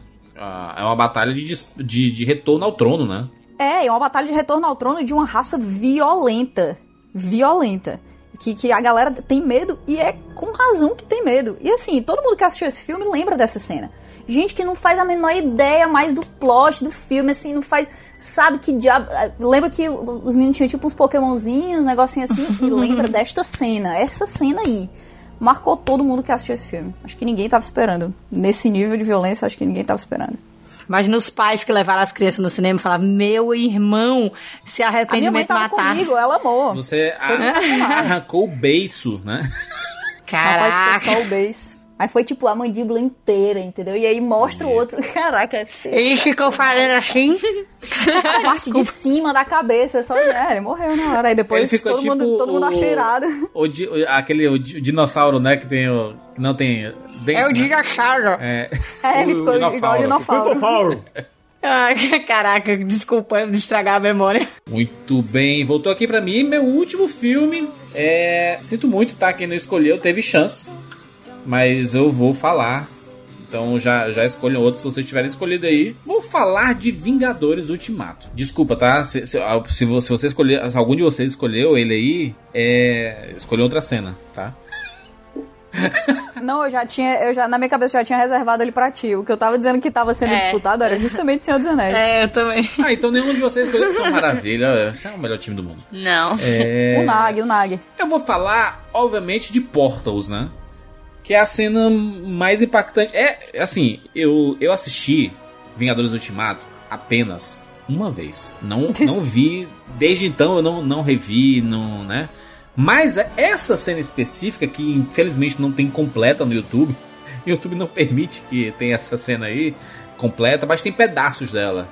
E eu já revi essa cena umas 450 vezes. Então ela continua marcante. E, e se, eu, se eu não tivesse revisto, ela continuaria marcante porque é muito fantástica. O Capitão América, que é o melhor personagem do universo cinematográfico da Marvel, se você não concorda, você tá erradíssimo.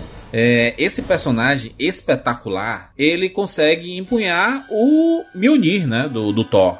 E começa a brigar com, com o Thanos lá, né? Porradaria, porra de cá. Ele dá um shoryuken, né? Dá, dá uns golpes lá de magia e tudo mais. Aquela loucura, aquele, aquela porradaria bonita que a gente vibrou no cinema e tudo mais. Porém, Thanos é Thanos, né? O Thanos, ele disse assim, meu filho, tá bom aí, né? Já bateu? Já bateu? Porque eu posso bater agora? E o Thanos vai pra cima e, dá umas cacetadas com a espada dele no escudo do Capitão América, que o escudo que antes era, não era uma, um uma circunferência ali de 360 graus, virou 180, né? É, de tanta porrada que ele levou ali, quebrou tudo. Quebrou o escudo do Capitão América, uma coisa que a gente nem imaginava que, que seria possível. E aí o Capitão América, ele fica no chão. É que ele tá sozinho, basicamente, tá todo mundo lascado, né? Homem de Ferro no chão, o Thor no chão lascado também. Capitão América no chão com a boca cheia de sangue, ele todo arrebentado. E aí lá vai o Capitão América levantando. O Capitão América, ele é o melhor personagem de todos. É, é, eu, eu vou repetir isso algumas vezes até terminar aqui, tá? Porque ele, ele tem uma expressão, o Chris Evans ele trouxe uma expressão pro Capitão América que não é não, não, não é fácil de, da, da gente ver em filme de super-herói do como combinou, sabe? Um ator com a, a personalidade de um personagem. Assim como o próprio Downey Jr. fez isso, né? Com o Come de Ferro e tudo. Mas ele levanta, né? Todo lascado. Ele. é, a câmera faz questão de mostrar que o escudo dele tá pela metade. Aí o Capitão América, ele ainda, ele ainda sabe assim, cara, vamos, vamos nessa, vamos continuar. Aí ele pega e dá aquela amarrada forte no, no, no escudo novamente, né? Porque ele deu uma afrouxada ali, ele deu uma- um negócio forte assim. E aí ele, ó, e meio que olha assim, é, sa- sabe, sabe aquela, aquela referência do eu poderia fazer isso o dia inteiro, né? Que é a, a frase dele no, no universo MCU aí, que é ele magrinho lá no primeiro filme, É, no Guerra Civil ele fala isso. É, e aqui ele não falou isso. Mas a fisionomia dele é assim, cara, eu tô fudido, eu tô lascado, mas vamos nessa, eu posso fazer isso o dia inteiro. Eu aguento. E aí começa a chegar o exército do Thanos.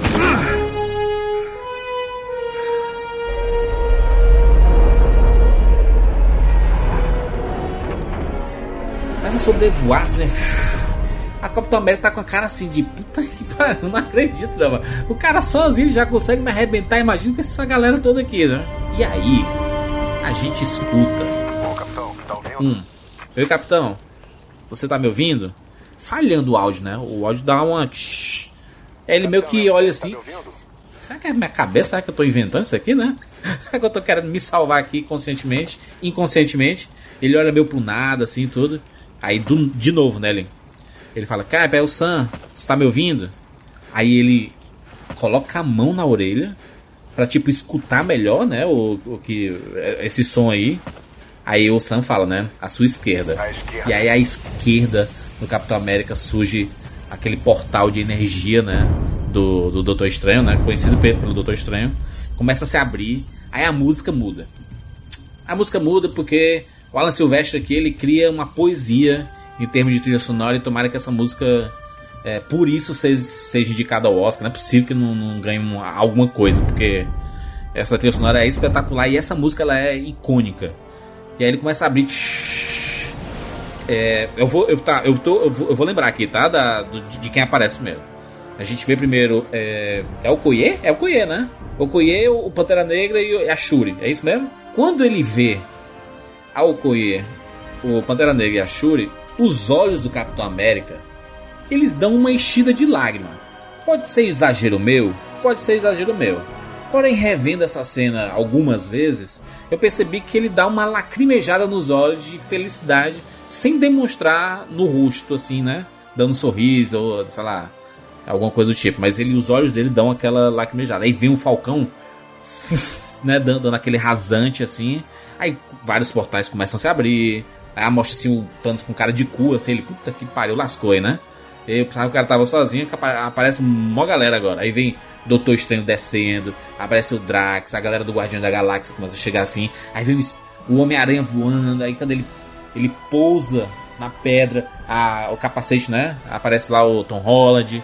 É, aí aparece o Pantera Negra gritando Ibambé, né? Ibambé! Ibambé! Aí vai a câmera sobrevoando e você vê o exército de Wakanda e vários exércitos, né? Tem exército ali da galera do Doutor Estranho e tudo mais. Aparece o Soldado Invernal é, com Groot. Não sei se o Raccoon tá com ele, não lembro.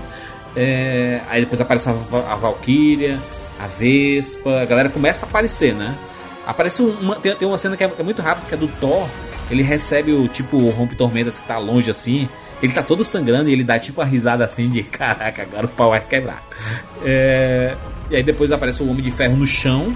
E em seguida aparece a Pepper com a, com a armadura também, né? Que aí ela desce a armadura assim e tudo. Tem, tem um diálogo ali com do Doutor Estranho com o Wong. Diz assim, caraca, não tinha mais gente não pra trazer ele. Putz, eu fiz, né? eu fiz o possível aqui. Estão todos aqui? O que você queria mais? Aí depois aparece o, o Homem-Formiga, gigantão, né? Com o Hulk e o Máquina de Combate. É, é, a música começa a subir, né? Aí eles ficam todos enfileirados assim. Aí você, caraca, vem embora. Agora o bicho vai pegar, meu irmão. Aí vem o Capitão América, né? Ele fala: Avengers! Aí vem o Mjolnir pro, pro, pro braço dele. Ele segura ele. Assemble.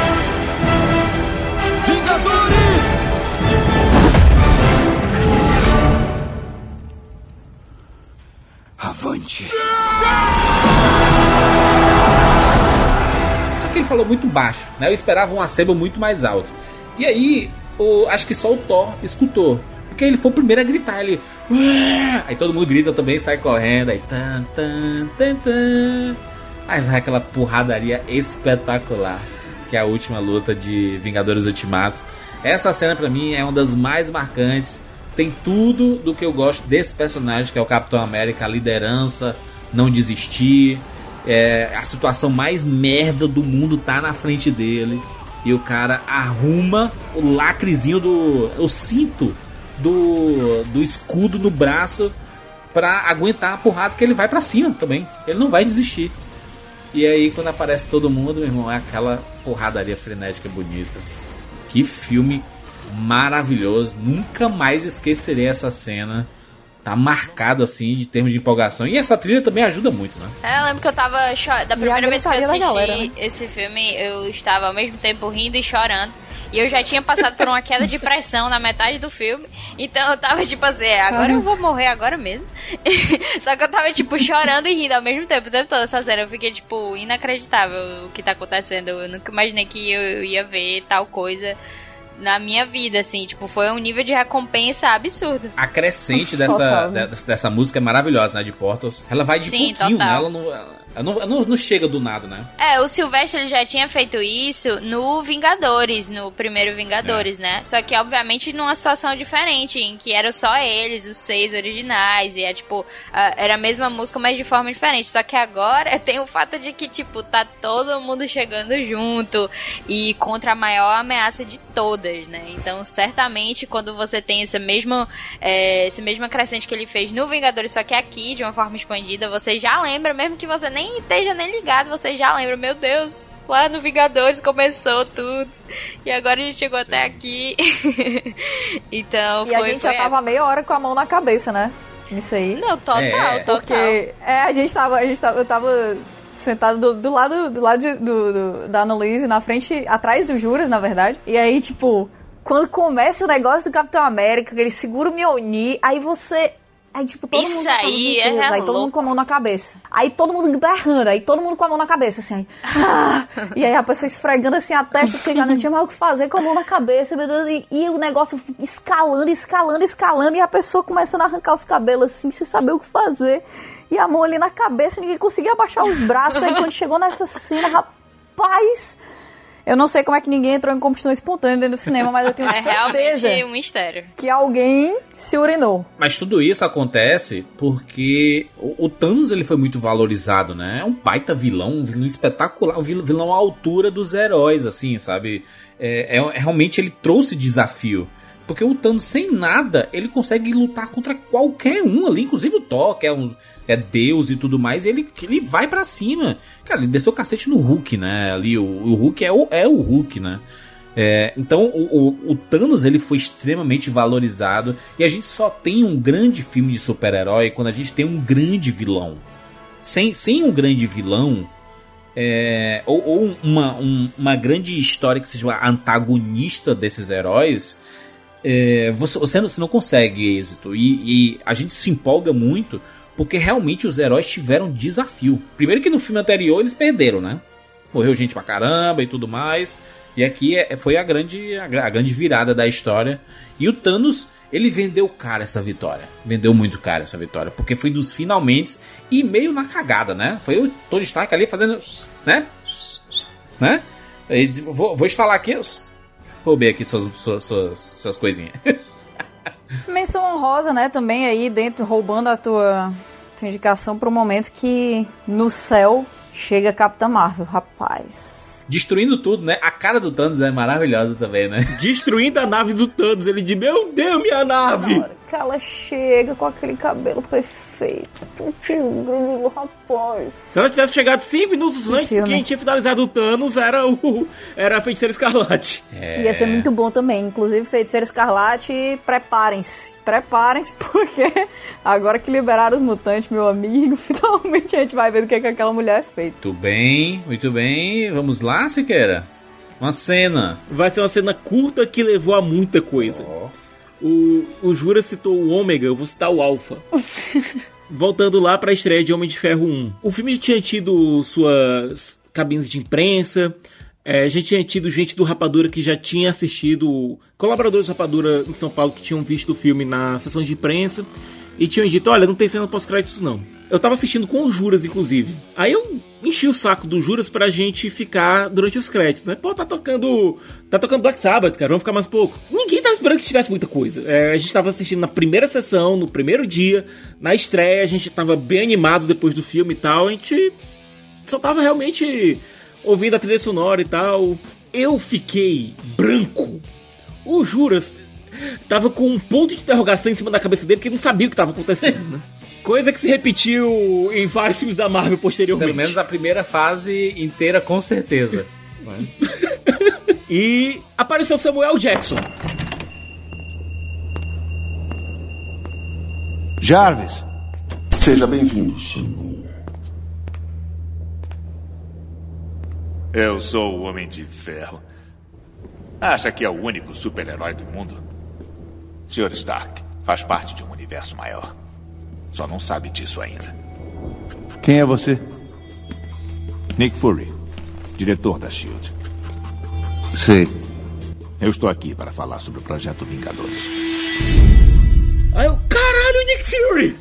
É o Samuel Jackson! É o Nick Fury! É o Samuel Jackson! Sr. Stark, o senhor agora faz parte de um universo muito maior. Eu vim falar sobre a iniciativa Vingadores. Meu sangue desapareceu. Sério, eu tava pálido. Eu tava paralisado. Caraca, eu queria muito ter visto Siqueira aí. Eu queria demais, cara, sério. A garganta tava funcionando, mas o corpo tava paralisado. O Siqueira parecia, sabe quem? Sabe a mina, aquela Melody que faz os falsetes? Ai, cara. Ele gritando desesperado. Eu sabia! Eu sabia! Eu te disse! Ai, que genial. Ia acontecer isso! Vai acontecer! E o Jurandir Filho com um ponto de interrogação gigante na cabeça.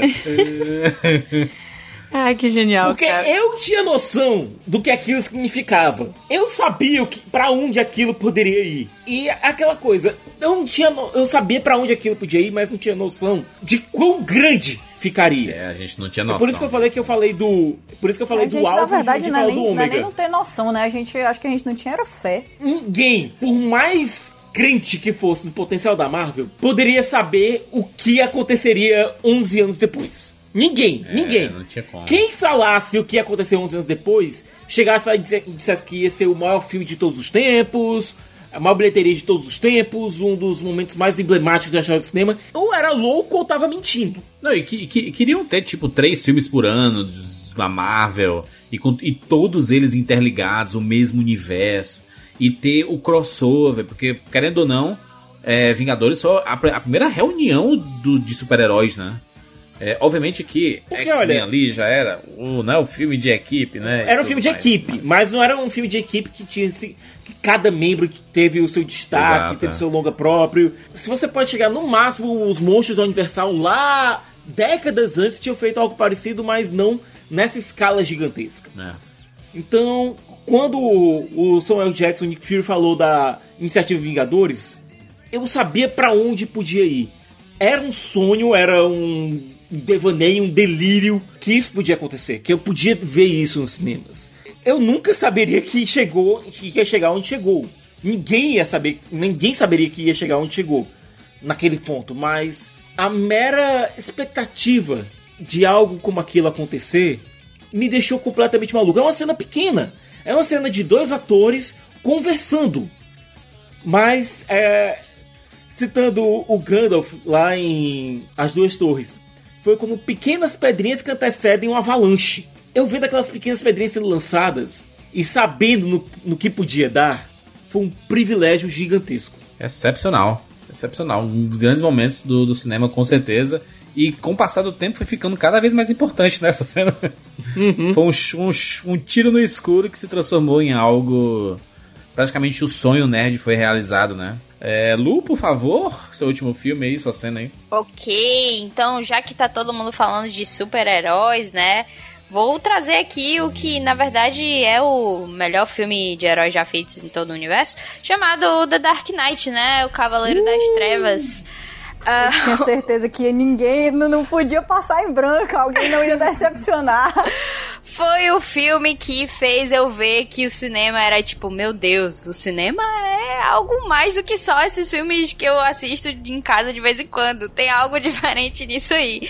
E, e assim, eu tenho uma cena específica que foi que, que causou essa, essa realização, mas o filme por inteiro é, meio que realmente mudou tudo, assim, a percepção pra mim. Porque eu, eu sempre assisti muitos filmes, bastante, assim, mas sempre em casa, é, de vez em quando eu ia nos cinemas, era coisa de, sei lá, se divertir mesmo. Era, não era tanto de absorver é, os, os, os elementos técnicos ou narrativos da coisa. Eu só assistia filme meio que pra me divertir, porque eu achava bom, eu não olhava, não analisava nem nada, não prestava atenção em nada disso.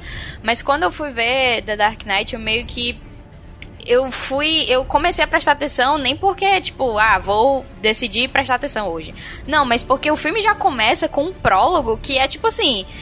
Eu nem consigo, sei lá, descrever que é aquela situação do, do Coringa que a gente não tá vendo que é o Coringa, né? Na verdade, mas eles vão lá roubar o banco. E foi um prólogo que foi gravado em IMAX, né? Ali, eu não assisti em IMAX, infelizmente. Mas ele foi gravado em IMAX e é, e é uma cena fantástica, incrível. E, e esse filme foi o do nosso aniversário, eu e do meu irmão, porque todo julho a gente, na época, né, quando a gente morava junto, a gente tinha sempre um filme que estreava perto do nosso aniversário em julho. E a gente sempre ia assistir o filme que fosse. E aí em 2008 foi é, o Cavaleiro das Trevas. E aí a gente fez tipo uma festa, entre aspas, de aniversário no cinema, porque ele convidou tipo cinco amigos e eu convidei cinco amigas pra gente assistir é, o Cavaleiro das Trevas. E aí mamãe fez tipo um, um saquinho de doce, umas coisinhas. Foi tipo uma festa mesmo. Aí beleza, aí a gente foi lá assistir. Meu Deus, muito bom isso. Foi muito bom, foi muito bom. e aí a gente foi lá assistir, todo mundo animado e tal, tranquilo. Começou a assistir. E a gente já tinha visto o Batman Begins e a gente tinha gostado, eu e meu irmão, a gente gostava bastante. É, e, e só que não esperava nada tão magnífico quanto foi, né? O filme começa já é estupendo e ele continua assim. E a cena que eu vou falar é uma que trazendo um pouquinho antes dela, tem aquela perseguição nos túneis, né? Que, no túnel, no caso. É, que, que foi filmado, inclusive, com a maquete e tal, etc. Eu também tenho esse DVD aqui e vi tudo sobre a, as imagens disso, e é sensacional. É, é a perseguição porque o, o, o Harvey Dent, ele tá sendo transportado é, como, tipo, pra segurança, né? Pra o Coringa não chegar nele e tal. Tá sendo transportado com os policiais lá, todo mundo lavando ele com super segurança. É, num, num, caminhão, tipo, numa van lá blindado e tudo, etc. E aí o Coringa vai perseguir ele, né? Vai atrás dele e tal, tentar matar ele, ou pegar ele e tal. E beleza, tem essa perseguição, perseguição, e nisso o Batman chega, né? Com o Tumblr lá, o, o que é o Batmóvel dele, né? E, e se joga em frente a, a, alguém tá, tipo, atirando, né? Um tiro de bazuca, eu acho, alguma coisa do tipo.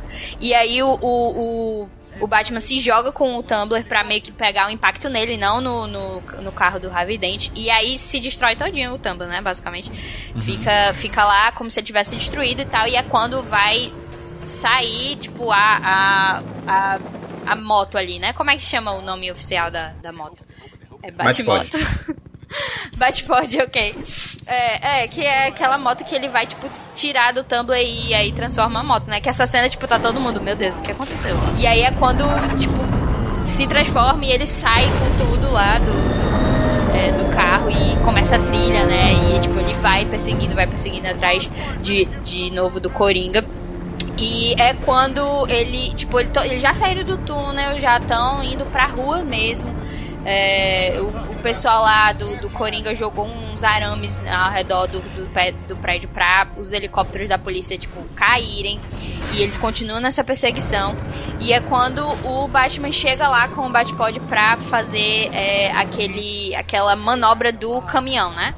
Que é quando ele, tipo, vai de frente ao encontro do, do caminhão e, tipo, depois passa por baixo com o fio, vai fazer esse movimento do caminhão capotar. E, tipo assim, essa cena é absurda, tipo, ela foi filmada de verdade, eles realmente capotaram o caminhão, né?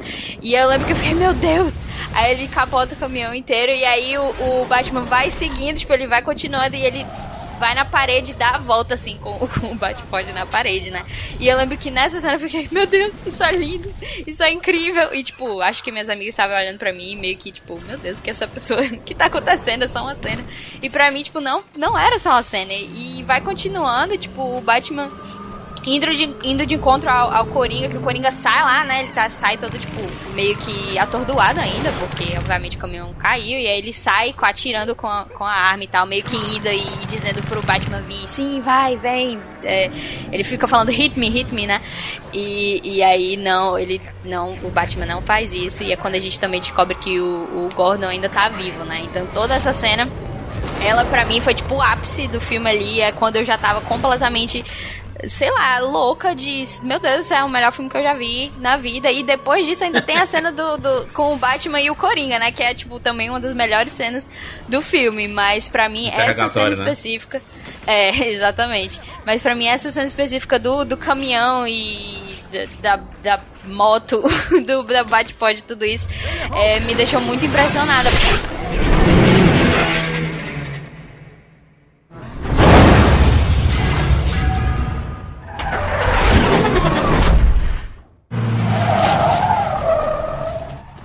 Não pode parar aqui, somos alvos fáceis.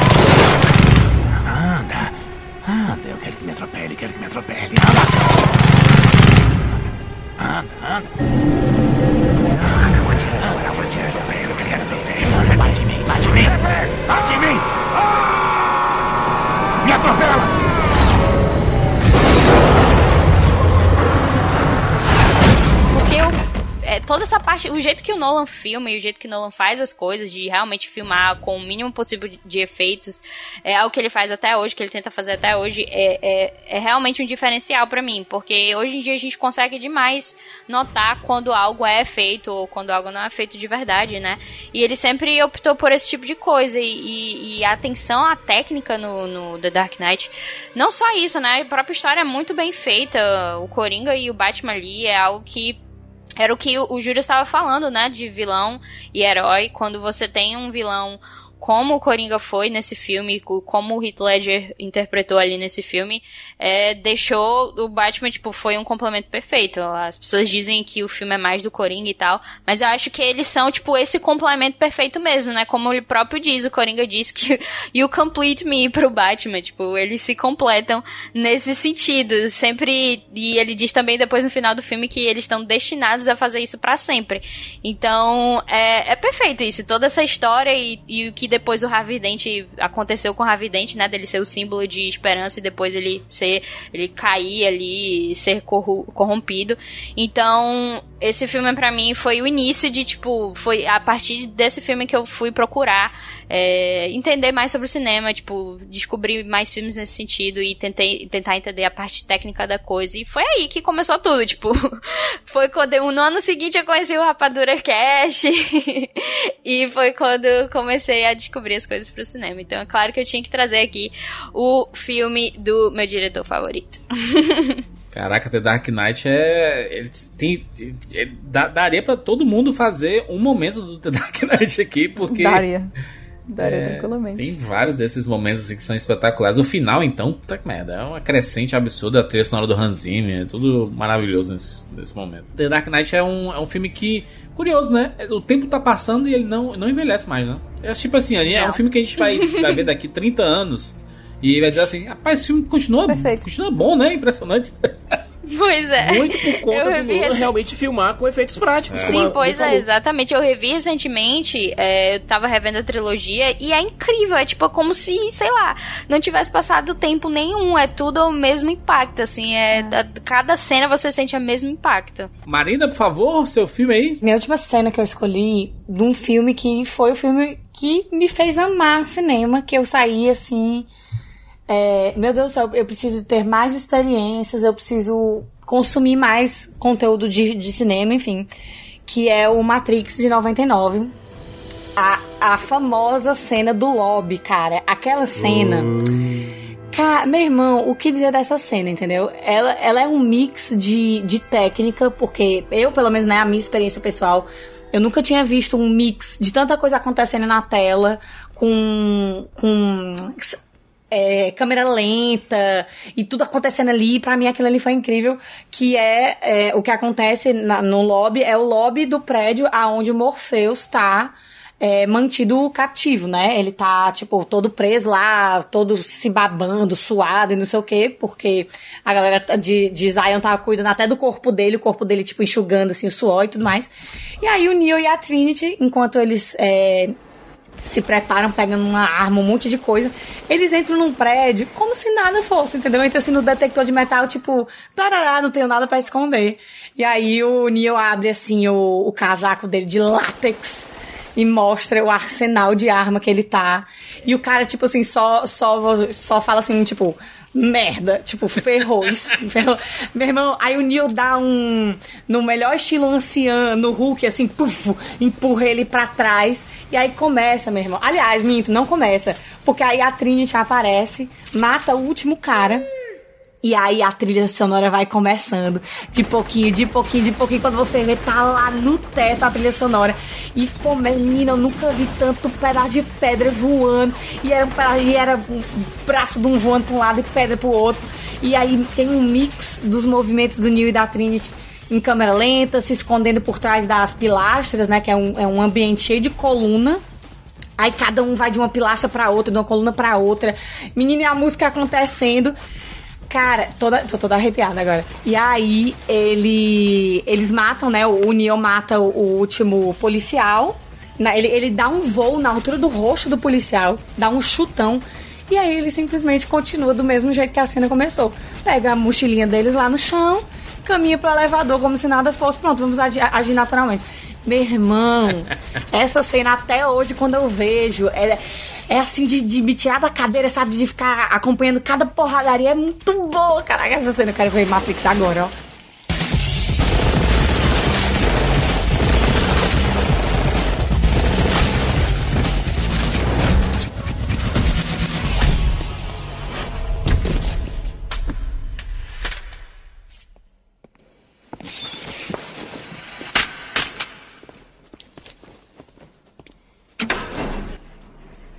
Matrix é um, um- um negócio curioso porque, né, essa, essa cena aqui, quando ele- eles têm descarte de armas, né? Porque eles eles estão atirando. Sim. E aí, ao invés de eles trocarem o pente, eles jogam fora a arma. É, é isso, né? Sustentável. e vão pra próxima arma, né? E aí, caraca, Cara, e a demais. câmera lenta, aí o pessoal reclama do Zack Snyder aí, mas as irmãs Wachowski aí já. A câmera lenta já. Bullet time. Mas a, a única forma de você conseguir realmente ver o que tava acontecendo ali é, É, a câmera lenta então. mesmo, né? É porque imagina aquela quantidade de mármore voando, sei lá que diabo é aquilo ali é mármore mesmo. É, e, e as porradarias ao mesmo tempo. Inclusive, cara, é sério, eles deram uma de Tarantino, só que ao invés de sangue, botaram mármore no lugar. Foi. Porque, meu irmão, sério, de vez em quando tu pausa a cena e tu olha assim, cara, tem mármore saindo de onde não era pra sair. Ele não atirou Acho que ali. É isopor, né? O isopor, é isopor porque é- que, é- que era, pra ser, era pra ser mármore, Não, né? mas, em- é, ma- é, a representação ali é de a coluna de mármore lá do prédio, né? É, então. Tem uma hora que fica assim, cara, não existia tanto mármore ali. Pra, pra ter tanto mármore explodindo assim, sabe? Ele- Mas ele- aí é muito bom. Eles entram no elevador como, tipo... Estamos chegando agora, né? Terça-feira, terça-feira comum. Coluna do tamo prédio aí. tudo quebrando, tudo caindo. Aí o que que eles fazem na porra do elevador? Eles explodem o elevador. É bom demais, cara. Eles É colocam bomba no elevador, sobem é, acima do elevador, se agarram nas cordas, pá, solta o elevador, pra quando o elevador chegar lá no, no lobby, uh, você só vê a explosão lá. É, todos e- todos Os esse caras set piece ele é, ele é perfeito, né? Do, do resgate do Morpheus, né?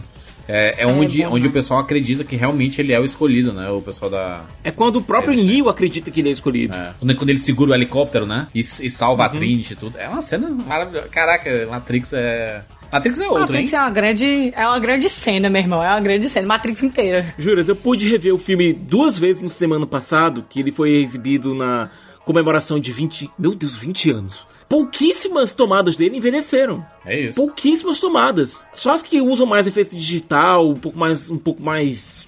é, de maneira mais exacerbada e tal. Mas as cenas de ação, cara, a maioria delas não envelheceu nada. Espetáculo. Ok, vamos lá. Qual sua cena, Catiuxa? É, é, infelizmente eu, eu vou ter que sem querer seguir o briefing, porque de fato eu vou falar de uma cena. É, me dói muito isso.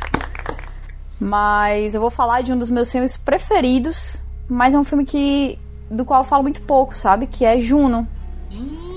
Juno é, é um filme pelo qual eu sou apaixonada. É uma trilha sonora que me marcou demais, foi muito forte, sabe? E foi a primeira vez que eu escutei Belen Sebastian no cinema, que para mim foi muito marcante, porque Belen Sebastian é uma, é uma banda muito minha e do meu irmão do meio, o Ivan, que não mora mais aqui. Aí assim, Juno, ele é um filme marcante inteiro. Para mim, pessoalmente, ele foi, ele foi muito forte e eu acho que um dos motivos para isso é porque eu tenho uma relação muito esquisita, talvez não tão esquisita, mas não não a tradicional com a ideia de maternidade. Eu sempre sempre tive um pouco de dificuldade de me encontrar dentro desse tema. Eu nunca tive vontade de, de ser mãe, né? Nunca tive vontade de engravidar. Até hoje também não, não tenho quando, quando já começa o filme, né, você fica naquela coisa assim, a menina tá grávida, meu Deus do céu, o que, que vai acontecer? E pra quem não lembra da história de Juno, ela encontra uma família que tá procurando adotar e que tem essa, essa mulher, né, a, a Vanessa, que é que quer muito ser mãe, muito, ela, ela é interpretada pela Jennifer Garner. E aquilo é o grande objetivo da vida dela. E ela é casada com o Mark, que é o Jason Bateman, que também tá lá dentro daquela coisa e tal, mas a gente acaba descobrindo ao longo do filme que ele não tá na mesma vibe que, que a Vanessa e acabam acontecendo coisas e ela acaba, a Vanessa acaba ficando sozinha, né? Que ela tava tentando ter toda essa negociação com a família da Juno é, e a gente fala negociação e parece uma coisa assim muito sem coração, mas não, é uma coisa com bastante coração, né? Que é assim, se você não quer ter o filho que você vai ter e se você não tá escolhendo é, interromper a sua gravidez, que também tem essa discussão dentro de Juno, é, eu queria, por favor, que você considerasse, sabe, é, doar o bebê pra gente, aquela coisa. E a cena que eu mais lembro, assim, é do final de Juno, depois que tudo aconteceu, que a Vanessa tá sozinha, o casamento dela foi, assim, o caos, né, deu tudo errado, mas ela continua com esse sonho muito grande de ser mãe. E a gente tem aqueles dois aqueles dois lados tão completamente diferentes dentro desse espectro da, da da maternidade, né, do, do, feminino dentro dessa, dentro dessa discussão, que é a Juno, grávida, sem querer ter aquele filho, muito nova, não querendo ser mãe, não se enxergando como mãe, não enxergando é, ela e o Polly Blicker, né, como, como pais daquele, daquele bebê. E do outro lado, a Vanessa, que tá ainda muito tensa, muito insegura, sem saber se vai dar certo, porque outros processos de adoção também já falharam com ela, então ela tá meio que naquela de eu não vou nem me colocar aqui totalmente porque a chance de eu acreditar que eu vou ter o meu filho, que eu vou realizar o meu sonho, que eu vou ser mãe, e isso ser tirado de repente de mim é muito provável de novo. Então, ela tá sempre nessa nessa insegurança, né? Mas mais cedo, antes do parto, no filme, né? A Juno escreve um bilhete para ela dizendo tipo assim, Vanessa, se você ainda topar, eu ainda topo. E ela escreve, tipo, num papel mopaia e dá pra ela, toda amassada, e é isso aí, né? E aí, depois da cena do parto, a gente, a Ellen Page na, na cama, entendendo o que foi que aconteceu com ela, né? Entendendo que ela acabou de trazer uma vida pro mundo, mas ao mesmo tempo também se enxergando como alguém que não é a mãe daquela, daquela criança que, que chegou, né? Aí o, o Michael Cera entra na cena e, e o, o, pai dela sai do, do do quarto, né? O J.K. Simmons sai, sai do quarto e ela fala, narrando assim, que ah, o, o também não, não o, o Blicker também não quis ver a criança porque, assim como eu também não quis ver, porque ele não parece nosso. É como se ele sempre tivesse sido dela. E aí corta a cena pra maternidade, aonde tá o bebê que acabou de nascer e do lado de fora do vidro tá a Vanessa olhando os bebês que estão lá e a enfermeira que tá de dentro da maternidade sai e fala com ela e pergunta se ela quer ver o filho dela, né? E naquele momento ela, ela entende que finalmente aconteceu.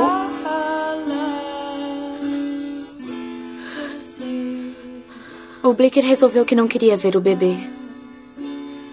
Eu também não quis. Ele não parecia ser nosso.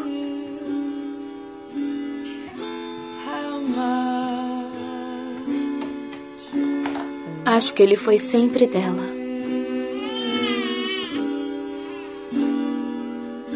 Quer conhecer seu filho? Eu tenho um filho.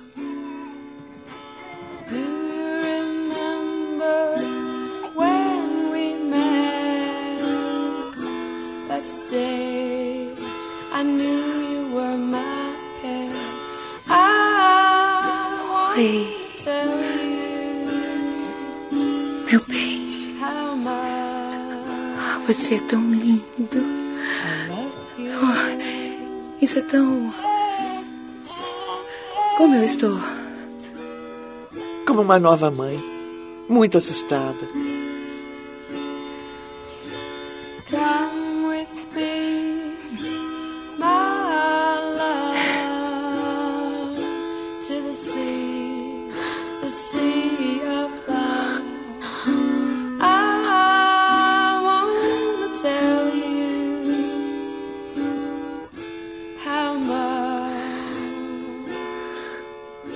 E acabou com uma cadeira.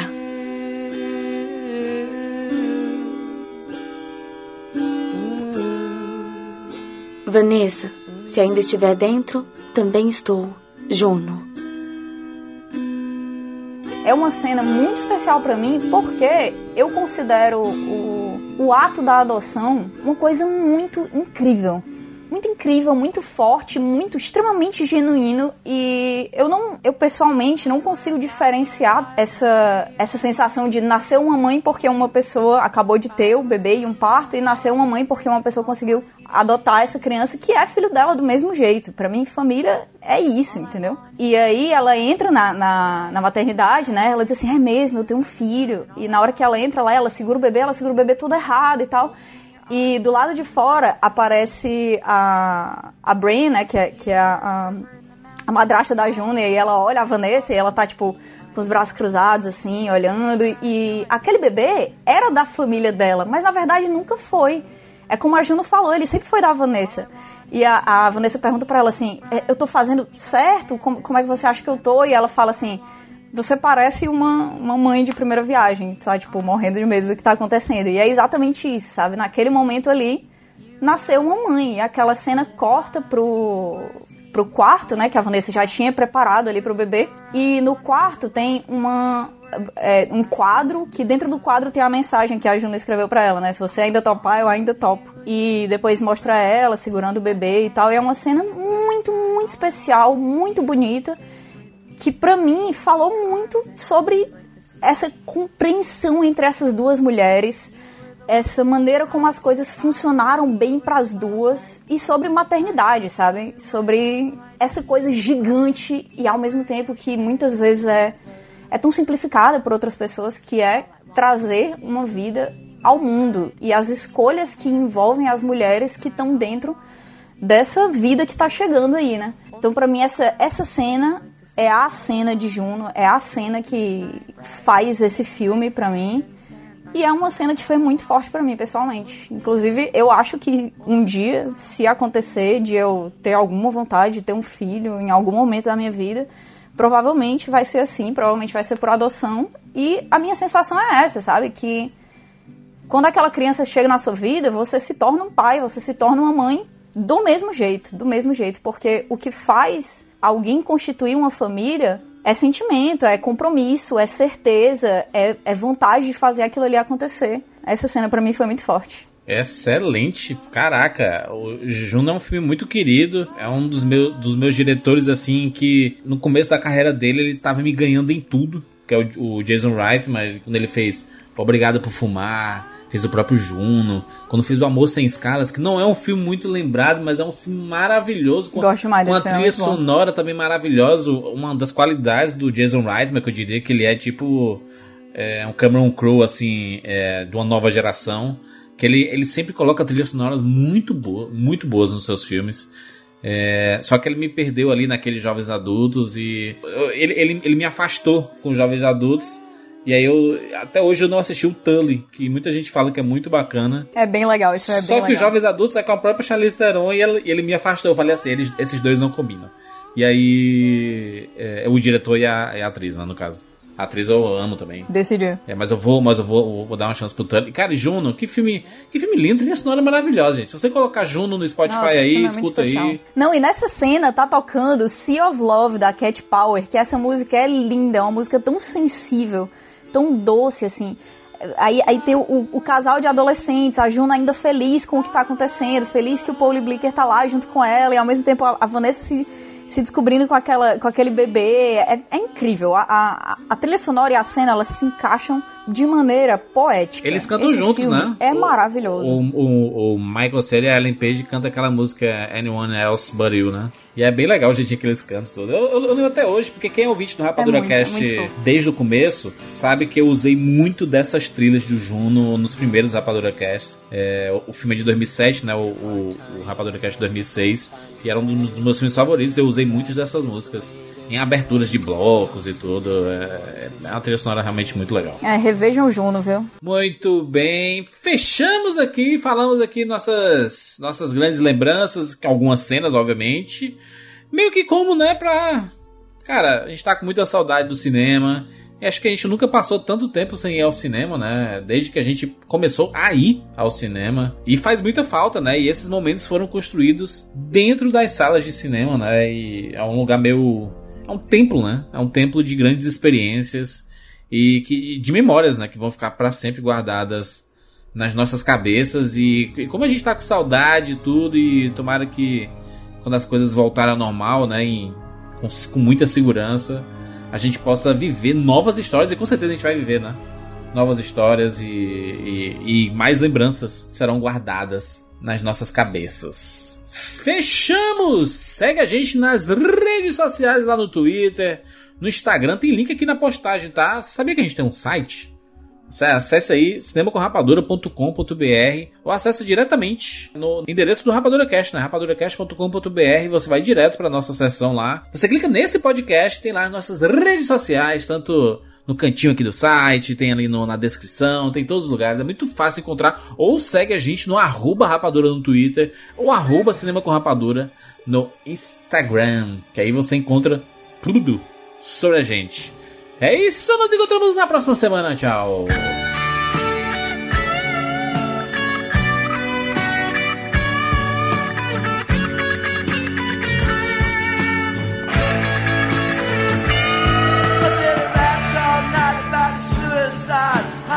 I'd it in the head when he was 25.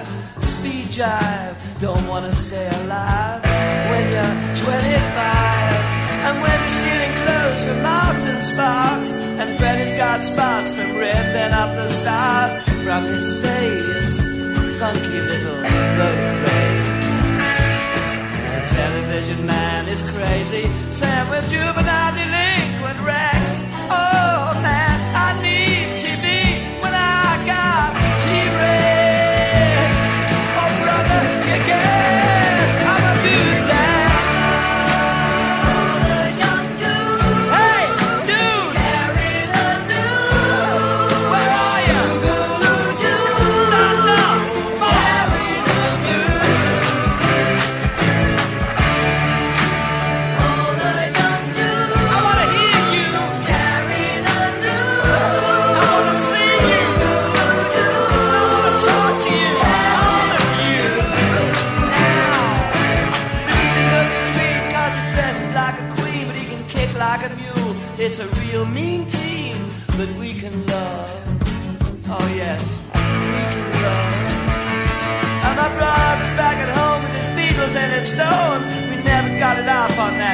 revolution stop. What a drag. Too many snags. Nah, I drunk a lot of wine and I'm feeling fine. Gotta raise some cap to bed.